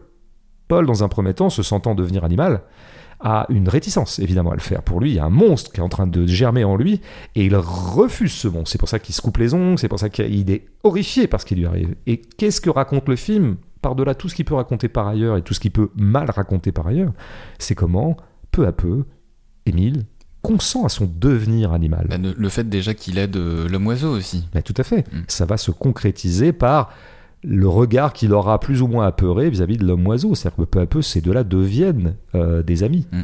Ce qui est intéressant, c'est quand le film, plutôt que de dire ah là là, ça, ce serait ça le scénario paranoïaque militaire ou paranoïaque policier. Les créatures sont des menaces, il faut éradiquer la menace. Non, la créature n'est pas une menace, elle est une chance.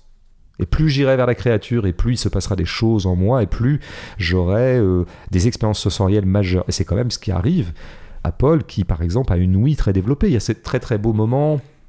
Où il crie, euh, enfin il appelle au téléphone euh, sa copine, Ouais. et puis il, il commence à crier pour savoir si elle va entendre. Tout à fait. Voilà. Il a une capacité qui s'est amplifiée, Mm. qui est celle de crier. Euh, on a eu un moment quand Julia et François se baladaient dans la forêt, ils, ils se sont fait remarquer l'un à l'autre à quel point il n'y avait pas de bruit dans cette forêt. Et alors d'ailleurs, l'un qui est très bien renseigné, ça doit être François, dit c'est à cause de la monoculture des résineux et des pesticides. Il est très bien renseigné, c'est exactement C'est ça. ça, c'est ça, ouais. Là, on a fait de la monoculture, évidemment, on a complètement tué Avec- la, avec les pins, la, diversité, ouais, ce qui est notamment ouais, dans cette région-là, les Landes. Bon. Et c'est pour ça qu'évidemment, il n'y a plus de bêtes dedans, et c'est pour ça que ça fait plus de bruit. Et ben, plus tard, on aura quand même euh, Émile qui, lui, grâce à ses capacités auditives euh, décuplées, reperçoit à nouveau la vie persistante malgré tout dans la forêt et le fait écouter à Nina au téléphone. Mm. Ça serait une très belle idée de cinéma, ça. Parce que d'un seul coup, nous redécouvrons avec lui des sons qui avaient été soustraits. C'est-à-dire qu'en fait, là où il n'y avait plus de vie, il y a de nouveau de la vie. Alors évidemment, ça, ça va se concrétiser notamment par ce qui arrive à Fix, qui va acquérir une capacité qui manque cruellement aux hommes, et Dieu sait si ça fait longtemps que les hommes le regrettent, il va apprendre à voler. Donc à ce moment-là, le film, il est en train de nous dire, mais devenons tous des créatures et nous saurons voler. Et donc ça donne une scène que je trouve vraiment très enfantinement émouvante, qui, je crois, regarde Verity, vers la plus belle scène euh, de Spielberg de tous les temps. Mais d'ailleurs, euh, Euh, Thomas Caillet, il, il revendique aussi des inspirations Spielbergiennes. Ouais, ouais, ouais. Mais euh, là, il est vraiment pro- il aussi. est proche du meilleur Spielberg. Mm. C'est-à-dire le Spielberg qui fait des films pour tout le monde et qui sollicite l'enfant en nous Mm. et qui sollicite des vraies émotions enfantines primitives, pas de l'enfance sentimentale euh, trafiquée et euh, recomposée par un regard adulte. Et donc c'est par exemple l'émotion primitive de l'envol. Et ce qui va donner, alors du coup, ce qui, il y a des capacités amplifiées de la part de Émile, de la part de Fix, et c'est aussi le film qui, du coup, acquiert des capacités qu'il n'avait pas, qui passe dans une autre dimension, et ça donne la très belle scène, je trouve, de fuite dans le champ de maïs. Parce que c'est une scène où un oiseau, un homme oiseau aide son nouveau copain, euh, homme chien ou homme loup, à se sortir de l'emprise des flics qui sont en train de lui courir Des bergers, derrière des bergers. des bergers, enfin voilà, des, des locaux, des gens qui sont tournés vers, euh, non pas vers les devenirs, mais vers le retour à, quoi. Parce que c'est ça qui est intéressant dans les créatures, c'est que, toi tout à l'heure j'ai dit le retour du refoulé animal ou quelque chose de cet ordre-là. Mais ce qui est intéressant, c'est que le film n'est pas dans un retour à l'animal. Ça, ça serait un scénario paranoïaque sécuritaire, à savoir une certaine modernité aurait créé tellement de dysfonctionnement que la barbarie reviendrait, incarnée par l'animalité. En gros, on reviendrait à la caverne. Là, c'est pas du tout un retour qu'on raconte. On raconte un troisième moment du développement du vivant. Il y a eu le moment du règne animal, il y a eu le moment du règne humain, et maintenant arrive un autre règne, un troisième règne, mais qui est devant nous. Pour moi, ça oriente quand même le film comme une espèce de réponse à la malédiction sécuritaire et paranoïaque et régressive du genre fantastique ou du genre anticipation qui culmine dans euh, ces productions pénibles qui s'appellent les dystopies. Mm. Juste, je voudrais finir sur ce que ça produit du côté de la famille, cet aspect-là. Parce que euh, c'est vrai que quand on voit. La famille euh, d'Émile, la famille de François. Ouais, comment circule la famille dans ce film? Et je crois que c'est au diapason de ce que je viens de dire, si tu veux. Parce que la famille, c'est précisément quelque chose qui est tourné vers l'origine. La famille, c'est ce dont on vient. C'est une structure qui nous préexiste.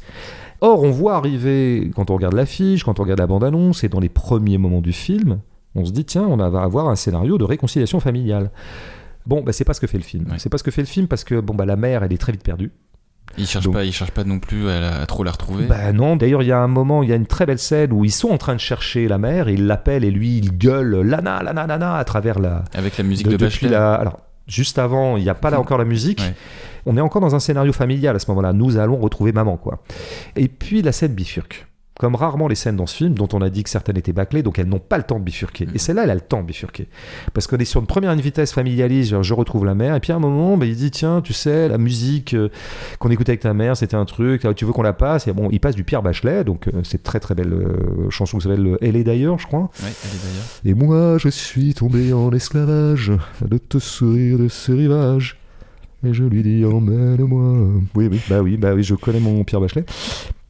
Et là, la scène bifurque, grâce à la musique d'ailleurs, Ouais. grâce à la musique, cette musique un peu nostalgique, machin, elle emporte la scène vers autre chose et tous les deux se mettent à appeler maman, mais cette fois sans plus du tout en attendre quelque retour que ce soit, à savoir Lana qui se manifesterait pour dire je suis là, euh, mon fils, je suis là, euh, François, mais euh, ça devient un pur cri, une pure décharge énergique.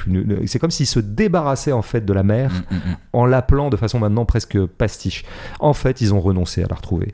Mais après, je me disais en t'écoutant, en réfléchissant, que les personnages ont abdiqué l'idée de retrouver la mère, mais il y a quand même un, un attachement en fait euh, entre François et, et Lana. Pour une raison simple, c'est parce que en fait, au début, la docteur, elle dit que c'est un état qu'on comprend pas bien en fait. Oui. Donc sous-entendu, il peut y avoir une réversibilité en fait euh, de la mutation. Oui, tout à fait, mais je- absolument. Donc, moi, je pense que François est toujours attaché à Lana, il a, mais simplement, le film n'est pas attaché à François. Voilà. Et donc, moi, je parle du film. Mm. Et c'est vrai que le père s'accroche beaucoup à l'idée que ça serait une maladie et que donc elle serait curable. D'ailleurs, à un moment, il fait euh, dans une espèce de volontarisme assez scientiste finalement, parce qu'il n'a pas confiance en la sci- en- dans les médecins, mais il a confiance dans la science. Il fait la comparaison avec la peste. Bon, on s'en est toujours sorti avec du volontarisme, euh, la peste, on l'a éradiquée, ça, on l'éradiquera. Donc en fait, lui, il est vraiment encore dans un scénario qui consisterait tout simplement à retrouver un état antérieur des choses qui était papa, maman, Émile, un trio familial, etc. Émile a renoncé depuis très longtemps.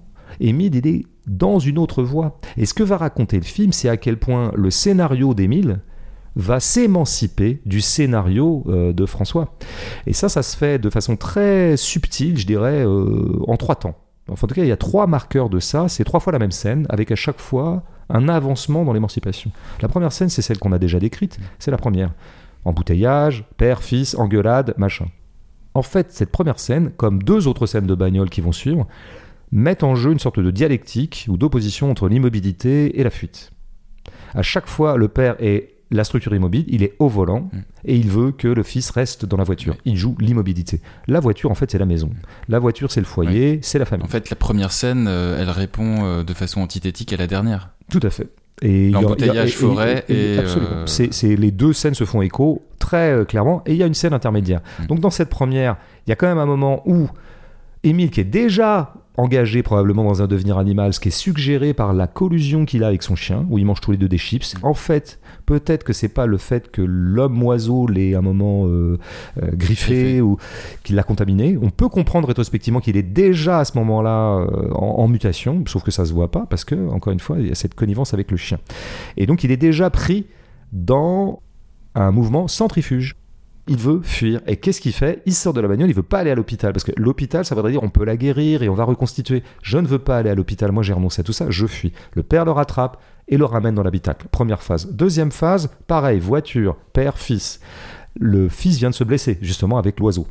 Le père veut l'emmener à l'hôpital, encore une fois. Et le fils ne veut pas aller à l'hôpital. Et qu'est-ce que fait le fils, pris dans une force centrifuge qui a à voir avec son devenir animal?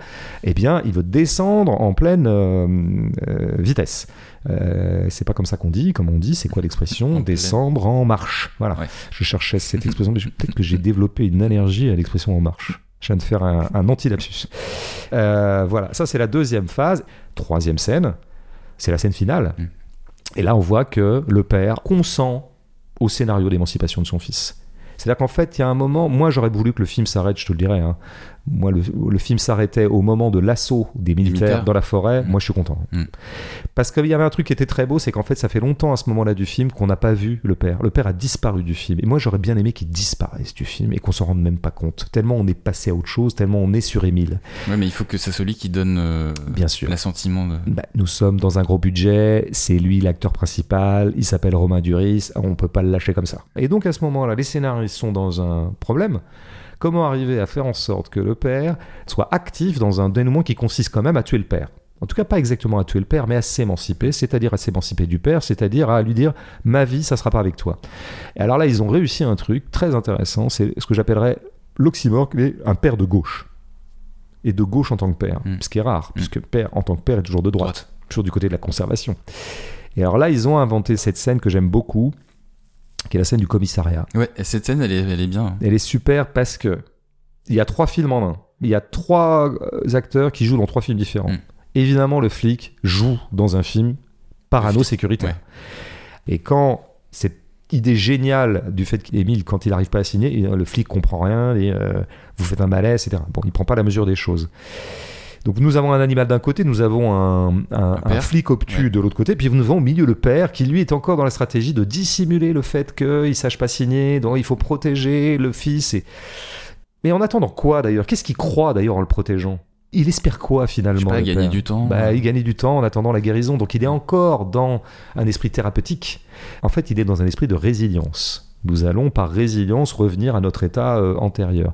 Et donc il n'est pas dans le même film. Mais à ce moment-là, dans cette scène, avec cette trouvaille géniale donc de Émile qui a perdu ce qui caractérise les humains, à savoir les capacités de préhension et aussi le langage. hein, donc euh, il ne peut plus écrire son nom. Par ailleurs, il perd son nom. Signer, il, fait juste, il doit juste signer en plus. Voilà, il, il- et signé, c'est quand même signé de son patronyme. Pas mal le symbole, tu vois. Il ne peut plus, il n'a plus de patronyme parce qu'il est en train d'échapper au nom du père. Tu vois, on pourrait y aller. Mm. Et là, le père, héroïquement, et je dirais presque utopiquement, choisit d'aller dans le film de son fils. Ouais, mais il défonce le gendarme. Et il défonce le gendarme. Ça, il passe complètement de l'autre côté. Et là, plutôt que de vouloir le protéger, d'ailleurs, Émile aura cette expression géniale qui, pour moi, résume peut-être pratiquement tout en politique et dans ce que ça veut dire l'émancipation. Le père lui dit Mais moi, je suis là pour te protéger. Et Émile lui dit Mais non, tu ne me protèges pas. Parce que ça veut dire quoi protéger du point de vue de François? Ça veut dire je te protège contre la créature que tu es en train de devenir. Je suis en train de te protéger contre ton devenir. Et pour te resocialiser et te renormaliser et faire en sorte que tu sois une créature socialement acceptable. Mais c'est pas ça protéger quelqu'un. C'est-à-dire qu'on sait très bien que la protection a toujours été l'argument de tous les, grands séquestreurs et les grands euh, coerciteurs, si le mot existe, de la société. C'est-à-dire qu'on sait très bien que c'est au nom de la protection des femmes qu'en général on les assigne à résidence. Tu Donc bon, à ce moment-là, le père est encore du côté de la protection. Et finalement, contre toute attente et utopiquement, eh bien, il va être celui qui, au contraire, dit à son fils vas-y. Cours Ém- Émile. Émancipe-toi du père. Cours, Émile. Avec cette trouvaille superbe, au moment où il l'a décidé dans la voiture, ils sont coursés par les flics. Il dit Tu sais que, à quelle vitesse court un, un loup ou un renard? Et euh, dit 50, 60 km/h. Et donc, c'est grâce à cette évaluation qu'il va supposer que Émile, lâché dans les bois, pourra échapper aux flics. En posant cette question qui est très est-ce qu'il a une chance ou pas s'il fuit? Il est en train tout simplement d'acter le fait que son fils, ça y est, est devenu un loup. Ça règle deux problèmes en un en fait. Voilà, par ça rapport aux gendarmes et par rapport. euh, Ben oui. Et c'est son souvent, rapport, c'est ça. souvent ça les, les grandes répliques, c'est qu'elles ont deux sens, quoi. C'est comme quand Julia parlait de mutation. Et donc on finit par troisième scène de bagnole. Enfin, voilà, après les deux premières, ben là c'est plus du tout une scène où mon fils veut partir de la bagnole et moi je le rattrape et je le remets dans la bagnole. C'est au contraire moi qui ouvre la porte. Ben, ouais, c'est tout ça est assez simple, hein. Mais c'est euh, élémentaire bon beau d'avoir au bout du compte raconté un scénario d'émancipation, tout simplement. Là où on aurait pu avoir un scénario, encore une fois, de catharsis. Il y a un problème, on va gérer le problème pour revenir à l'état antérieur. De résilience, c'est la même chose. Le scénario d'émancipation, c'est qu'on passe d'un état à un autre, et donc on a un film qui se transforme. Allez, on, on retrouve euh, la partie interactive avec plaisir, hein, avec euh, les, les auditeurs, les auditrices, qui, Ouais. contrairement à la gêne littéraire, euh, n'ont pas été muets comme la carpe. Mhm. Ouais, comme la carte, d'accord. Ok. Alors, on commence avec une remarque et question d'Armel. Euh, il y a une tendance lourde, nous dit-elle, notamment depuis que le CNC a ouvert un guichet film de genre, à revendiquer qu'on fait des films de genre. Le genre est-il le carburant du renouveau du cinéma ou un trompe-l'œil pour en dissimuler l'assèchement? Mais je sais pas, ça serait intéressant de se demander pourquoi effectivement le CNC en est arrivé à promouvoir le cinéma de genre, notamment voilà, en, en consacrant, euh, en allouant toujours plus d'argent à, l'aide de films de genre. Bon, ce qui est très bien, pourquoi pas. Euh, pourquoi Comment est-ce qu'on en est arrivé là? Est-ce que c'est un pari économique du CNC Comme le CNC est plutôt dans une logique maintenant, bon, euh, ça a été suffisamment dit, d'essayer de plus en plus de financer moins de films mais mieux, et notamment des films dont on peut anticiper euh, le fait qu'ils auront du succès. C'est-à-dire ce qui est quand même contraire à la nature du CNC, ce qui était à la base d'essayer d'aider des films qui n'ont aucune chance sur le marché. Donc là, on aura plutôt tendance à promouvoir, en gros, de prêter qu'aux riches en quelque sorte. De voler Et au secours de la victoire. Voilà. Et alors peut-être que le calcul du CNC serait d'aider le genre parce qu'on suppose que le genre, précisément par son abstraction, par euh, les effets de déréalisation qu'il crée, même si tu as très bien dit à quel point Caillet lui s'inscrivait toujours dans le réel et notamment la forêt. Mais c'est vrai que dans le genre, il arrive qu'on se retrouve nulle part, qu'on se retrouve dans des espaces et dans dans des environnements absolument non identifiables. Et ce non identifiable peut créer une sorte de neutralité territoriale qui serait peut-être mieux exportable. Puisque le but est évidemment de financer des films qui s'exporteront et qui se rembourseront ou iront chercher leur nouveau profit, comme il est de bon ton dans une certaine stratégie impérialiste, euh, à l'étranger. Et donc on- le genre serait le lieu comme ça d'une sorte de neutralité, c'est-à-dire qu'en fait ça permettrait de produire des films qui auraient moins de marqueurs français, franchouillards ou trop territorialisés, et qui donc ne seraient plus exportables. Mm. Donc on essaie de conjurer un certain naturalisme à la française qui fait exactement l'inverse, qui au contraire est toujours très ancré. euh, quand on filme dans le nord, on filme dans le nord. Quand on filme dans le sud, on filme dans le sud et que ça se voit et que les gens ont toujours un peu la gueule de leur région. Ça c'est un- toute une tradition un peu euh, naturaliste française euh, qui serait moins exportable parce que plus identifiable. Moi je pense que c'est un peu comme ça que ça marche. Après peut-être qu'il y a eu un lobby du genre ou une pression aussi euh, de gens qui s'activent depuis des décennies de façon très fielleuse souvent et venimeuse, venir nous raconter que le cinéma français a été euh, squatté par la nouvelle vague et par le petit naturalisme qui en découle. Et que donc il serait temps de faire droit à ce cinéma méprisé qu'est le cinéma de genre. Bon, ces gens-là aboient toujours dans le vide et surtout ne se rendent pas compte qu'ils ont déjà gagné la partie. De fait, on va aller vers une, une genrification euh, croissante du cinéma. Donc euh, que ces gens-là se calment et se taisent, ils ont gagné. Ils- les jeunes, ils aiment bien le- le- les films de genre aussi. C'est peut-être aussi pour ça. Ouais, les jeunes, oui, bon, ça Pour dépend revenir lesquels. les jeunes, pour ouais. faire revenir les jeunes en, en salle. Peut-être, oui, oui, oui. Alors pourquoi maintenant il y aurait effectivement un lien entre le, un certain goût de la jeunesse et le genre? Pourquoi? Est-ce que Ils aiment la- les effets spéciaux, les jeunes. Peut-être ça, ouais, peut-être que. ouais. C'est étonnant, effectivement, comme. euh, bon. C'est, vrai, je me suis rendu compte de ça pour moi-même d'ailleurs. Euh, que tu prends goût de plus en plus au réel euh, en avançant un peu. Mm. Et qu'au départ, tu es plutôt attiré par des objets cinématographiques qui te proposent une sorte de contre-monde ou de contre-allée de ce qu'est le réel. Et puis à peu à peu, bah, tu te rends compte que le vrai et le plus grand carburant euh, et matériaux euh, fertiles euh, de l'art, c'est le réel. Alors y deuxième. compris pour le cinéma fantastique, j'y insiste lourdement. Bah oui, bah, on l'avait vu avec euh, le Thomas Salvador. hein. Alors Pachna trouve que le, cinéma de genre justement crée beaucoup d'engouement en France récemment, quitte à les encenser qu'importe la qualité. Est-ce que tu as des explications par rapport à ça? Oui, bah, ça serait un petit peu la même chose finalement. J'ai des explications, mais je, je- moi, moi, ma position par rapport au genre, elle est très très simple. Je veux dire, euh, moi, je n'appelle pas euh, le fait qu'on fasse du cinéma de genre. Moi, de toute façon, je n'aime pas qu'un film se présente comme deux genres parce que je, tout de suite, j'ai l'impression qu'il est emmailloté et comprimé dans tout un tas d'impératifs euh, liés au genre lui-même, ce qu'on appelle les codes. Quand bien même on prétendrait distordre ces codes. C'est toujours un cadre. Donc euh, voilà, et j'ai l'impression que quand on se confine dans un genre, eh bien on, on crée des espèces de vases clos cinématographiques où le réel n'a plus cours. Donc je suis un peu dubitatif.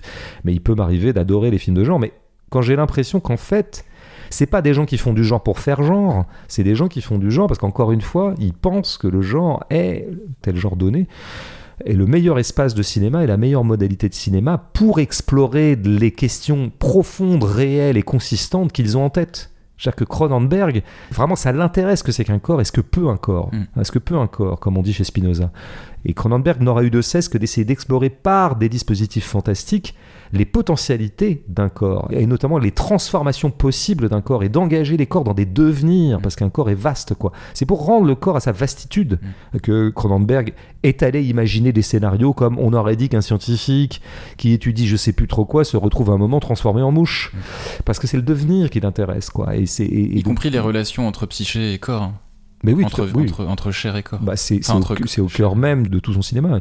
Lui, est vraiment porté sur les augmentations de puissance. Vois, par exemple, dans Crash, qui est un de ses plus beaux, euh, c'est des gens qui suscitent un accident de voiture. C'est pas des gens qui craignent l'accident de voiture, qui serait le scénario paranoïaque dont je parle depuis tout à l'heure, où on se protège de quelque chose. Là, au contraire, on court au devant de la catastrophe parce que qu'est-ce qu'on attend de la catastrophe? Une surintensité sexuelle. Voilà ce que racontait Crash. C'est des gens qui provoquent des accidents et qui d'ailleurs au risque même de se mutiler et voire parfois en désirant être mutilés par l'accident pour pouvoir créer des émois sexuels d'une intensité supérieure à ceux qu'ils ils obtiennent avec leur corps. euh, c'est de quasiment le- la même ligne de pitch que son dernier, hein, Crime of the Future. Tout à fait. On avait dans un film qui est un peu moins bien, mais où, effectivement il y avait des mutilations. mutilations Ouais. en, vue de s'érotiser. L'artiste performeur qui cherchait, dont on pouvait croire que là, à la rigueur, quelqu'un qui serait mal renseigné et qui serait encore une fois dans des, dans des réflexes de lecture dystopique de tout, se dirait oh là là c'est horrible Cronenberg nous peint un monde où même maintenant le corps humain s'auto-mutile pour faire des expériences d'art contemporain. Mais chez Cronenberg c'était parfaitement positif. C'était voyons jusqu'où peut aller un corps parce que nous sommes toujours en dessous de ce que peuvent nos corps c'est ça le donc moi si le cinéma de genre fait ça je l'applaudirais à deux mains s'il ne fait que reconduire euh, les espaces dystopiques paranoïaques euh, qu'on a vus euh, 4000 fois et qui sont d'une bêtise politique crasse, euh, moi ça m'intéressera pas quoi. Je veux en fait, c'est il y a un truc qui est toujours très bien par rapport à un scénario, tu vois, d'anticipation et un peu euh, qui joue sur la peur ou c'est toujours de voir qui fait peur à qui dans un film. Et ben dans dans le règne animal, la vraie scène d'horreur et d'effroi, elle est ressentie par les créatures du fait de l'agression militaire. Et la créature apeurée, c'est la créature. Donc ça, on a un schéma là qui est un schéma que j'appellerais presque progressiste. Alors que dans d'autres films, bah, tu t'apercevras que bah, ce qui génère la peur, c'est au contraire l'altérité, c'est la nouveauté, c'est voilà. Et là, on est plutôt dans des scénarios réactionnaires. Donc moi, je veux dire, une fois que tu as dit genre, t'as rien dit. Alors, euh, question de Kim, euh, pourquoi les dialogues dans les films de genre français sont toujours à côté de la plaque Peut-être qu'elle fait référence à, à la citation de René Char, là, que Romain Duris euh, Hmm. prononce deux fois. Ouais, mais Celui moi- qui vient au monde pour ne rien troubler ne mérite ni égard ni patience. Mais- oui, mais moi je suis pas d'accord là-dessus parce que, premièrement, alors, Dieu sait si j'aime pas beaucoup les aphorismes de Char et Char en général, mais celui-là me paraît pas dégueulasse, donc déjà, euh, pourquoi pas le faire entendre deux fois. Deuxièmement, c'est pas Cahiel qui dit ça, c'est le père qui dit ça, parce que le père est une grande gueule, le père a, des idées sur tout. Le père est un humaniste, il croit encore au pouvoir de l'homme. En fait, il est, il est spéciste, comme on dirait. Il croit vraiment que l'homme est- est la créature centrale et que c'est à l'homme de tout gérer, y compris les créatures qu'on va gérer de façon humaine, mais quand même, c'est nous qui allons gérer. Et Émile lui indique ça y est, maintenant l'homme est décentré, de la même façon que Duris est décentré euh, lui-même euh, dans le film. Donc moi j'aime bien qu'il pontifie comme ça avec Charles. Je trouve que ça va bien avec son personnage. Et je pense qu'il y a un humour de cette expression. D'ailleurs, à un moment, il le dit. Une des premières fois il cite ça, je crois que c'est chez la médecin qui est jouée par Nathalie Richard. Et il dit euh, Celui qui ne vient pas au monde pour ne pas ébranler gna gna gna, bon, c'est du René Char et c'est tout. Et j'ai rien à ajouter. Voilà ce qu'il dit. Non, mais c'est génial. Donc moi, je trouve pas que dans le règne animal, les dialogues soient si mauvais que ça. Ils sont souvent assez drôles, assez rapides. Bon, après, la malédiction qui pèse sur les dialogues dans le film de genre tiendrait un petit peu à ce que je disais tout à l'heure. Tu peux pas t'occuper de tout sur un film. Et il y a toujours un moment où si tu consacres ton énergie à tel aspect d'un film, tu consacres un peu moins ton énergie à tel autre. Quand tu as à t'occuper d'effets spéciaux, de machins, de trucs, de grandes scènes hyper compliquées à faire parce que ça met en œuvre tout un tas de moyens technologiques et des mouvements d'appareils ouais, compliqués. Parce que euh, aller dans la forêt, c'était pas simple. Hein. C'est pas simple. Bah, peut-être que tu t'intéresses un tout petit peu moins à ce qui serait le cœur de métier, je dirais originel du cinéma, en tout cas du cinéma parlant, c'est des acteurs sont en train de se parler. Peut-être parce qu'on n'a pas le goût pour ça aussi. Peut-être que les gens qui adoptent euh, ce mode de cinéma qu'on appelle le genre sont plus portés sur le visuel que sur le parler. Euh, voilà, d'ailleurs, ce serait un petit peu l'arrière-cuisine de vieux contentieux entre un certain cinéma naturaliste et un certain cinéma dit de genre, euh, les seconds menant une guerre acharnée contre les premiers et la réciproque n'étant pas si vraie, à savoir, il y en a marre de cinéma où on fait que parler. Donc nous on veut du visuel, le cinéma c'est l'image, donc on veut des images. Euh, et alors par contre alors deux personnes, c'est les gens qui voient Anatomie d'une chute et qui disent mais c'est quoi ce film, ça, ça, parle tout le temps, euh, c'est quoi ce procès, il n'y a pas de cinéma là-dedans. Il y a des gens qui disent ça. Hein. Ah c'est des gens donc qui sont partis sur une sorte de base arrière théorique qui consisterait à dire que le cinéma, euh, il y aurait d'autant plus de cinéma qu'il y aurait de déchaînement visuel. Auquel cas je leur dis, contentez-vous de regarder des pubs. Voilà. Allez, une dernière question. Romain, donc c'est un auditeur qui se prénomme Romain, qui a pas été convaincu par le film. Ouais. Est-ce qu'il habite à Rome? Au Romainville peut-être Ah, peut-être, d'accord. Hmm. pas de mal. Euh, il dit ouais, il a, pas mal de remarques. Le mec, il, il, habite dans une ville, il est arrivé, il a habité quelque part, il a dit, je vais appeler la ville euh, par mon prénom. Tiens, le mec est mégalo. Quoi. Mégalo, ouais, ouais. Comme si moi j'habitais à Françoisville, quoi, tu vois. Et toi, t'habitais à pas de prénomville. ce, serait, serait, une ville vraiment super où tous les gens feraient des jeux de mots. Ouais. C'est pas de Prénonville. Alors qu'est-ce qu'il nous dit Romain, Excuse-moi, En tout cas, Romain, il, il, a pas mal de remarques négatives, mais celles que tu as retenues parce que tu les examines un petit peu avant l'enregistrement, donc c'est celle-ci. Il a eu le sentiment que toutes les réflexions sur notre rapport à la nature sont déjà contenues dans les scènes avec le chien, rendant superflu le maquillage, les prothèses et les effets spéciaux des bestioles. C'est la remarque que tu as retenue. ouais, ouais, ouais. Bon, moi, je ne serais pas aussi sévère que lui, hein, loin de là. Je trouve qu'il se passe plein de choses sur la mutation animale dans le film et on a essayé de le détailler tous les deux, quoi. Euh. mais je pense que c'est vraiment euh, une question d'échelle. Effectivement, je me suis demandé, tiens, tu ferais le même film sans du tout les effets numériques, spéciaux, machin? THX, euh, FGX, HGLX, et plein plein de comme ça de, de, de procédés qu'est-ce qui resterait du film bah, Peut-être qu'effectivement, il resterait une série B qui serait dans la manière du premier Cronenberg. Le Cronenberg de la fin des années 70 et début des années 80, quoi, ou années 80 tout court. Et ben, ma foi, je pense que j'aimerais beaucoup ce film mm. et que je me serais passé volontiers de ce qui semble le déploiement, euh, enfin lié au déploiement numérique et euh, d'inventivité numérique et d'ingénierie numérique dans le film. Après, quand même, j'ai dit à quel point j'aimais beaucoup la scène de maïs, de fuite. Mm avec le sauvetage par l'homme oiseau et, sa mort, son sacrifice en quelque sorte, ce qui est très beau. Bon, et je pense que cette scène-là ne serait pas possible sans un certain outillage numérique. Mm. Donc il ne faut pas être trop ingrat quand même avec les effets. Ils permettent parfois des choses. Donc bon, bah, si la technologie est au service de ce genre de choses, moi je prends quoi. Moi, ce qui me fait peur dans la technologie, c'est quand elle perd complètement de vue sa première intention, ce qui était le cas dans Avatar. J'ai lu une, une, réplique de Kayet, dans, je crois que c'était dans l'IB, où il dit ça aurait été quand même un monde de faire en tout numérique un film qui fait l'éloge d'une certaine diversité du vivant. Mm. J'ai eu l'impression que Thomas Caillet avait écouté notre gêne occasionné sur Avatar 2. Puisque c'est un peu le, défaut de contradiction que nous trouvions euh, chez Cameron. Mm. Grand amoureux du vivant, qui n'a de cesse que de fabriquer des films euh, avec des ordinateurs. Donc, euh, au moins Caillet, je pense, est quand même relativement conséquent par rapport à ce qui me semblait être sa base arrière écologiste. Ouais, et puis il y a des gros plans aussi où on sent qu'il est un peu attentif à la matière euh, animale. Hein. C'est parce que tu as des mm. gros plans isolés sur vraiment les écailles de serpent, les écailles d'un pangolin aussi à un moment donné. Mhm. La matière euh, l'intéresse. Ouais. C'est ça qui va le sauver peut-être d'une sorte de fuite en avant croissante qui souvent coïncide avec une sorte d'absolue déréalisation du, du cinéma. Merci François pour cette critique, presque Ouais. aussi douce qu'un agneau. T'en as beaucoup comme ça? Non, c'est la dernière. Mais pourquoi est-ce qu'on dit doux comme un agneau? Est-ce que les agneaux sont si doux? C'est mignon un agneau. Ah, c'est mignon. Ah, voilà. Mais, je, mais, détrompe-toi. Ce qui est mignon et doux. Moi, je pense que l'agneau est perfide. Non, non, je pense qu'il faut tout revoir ces expressions-là.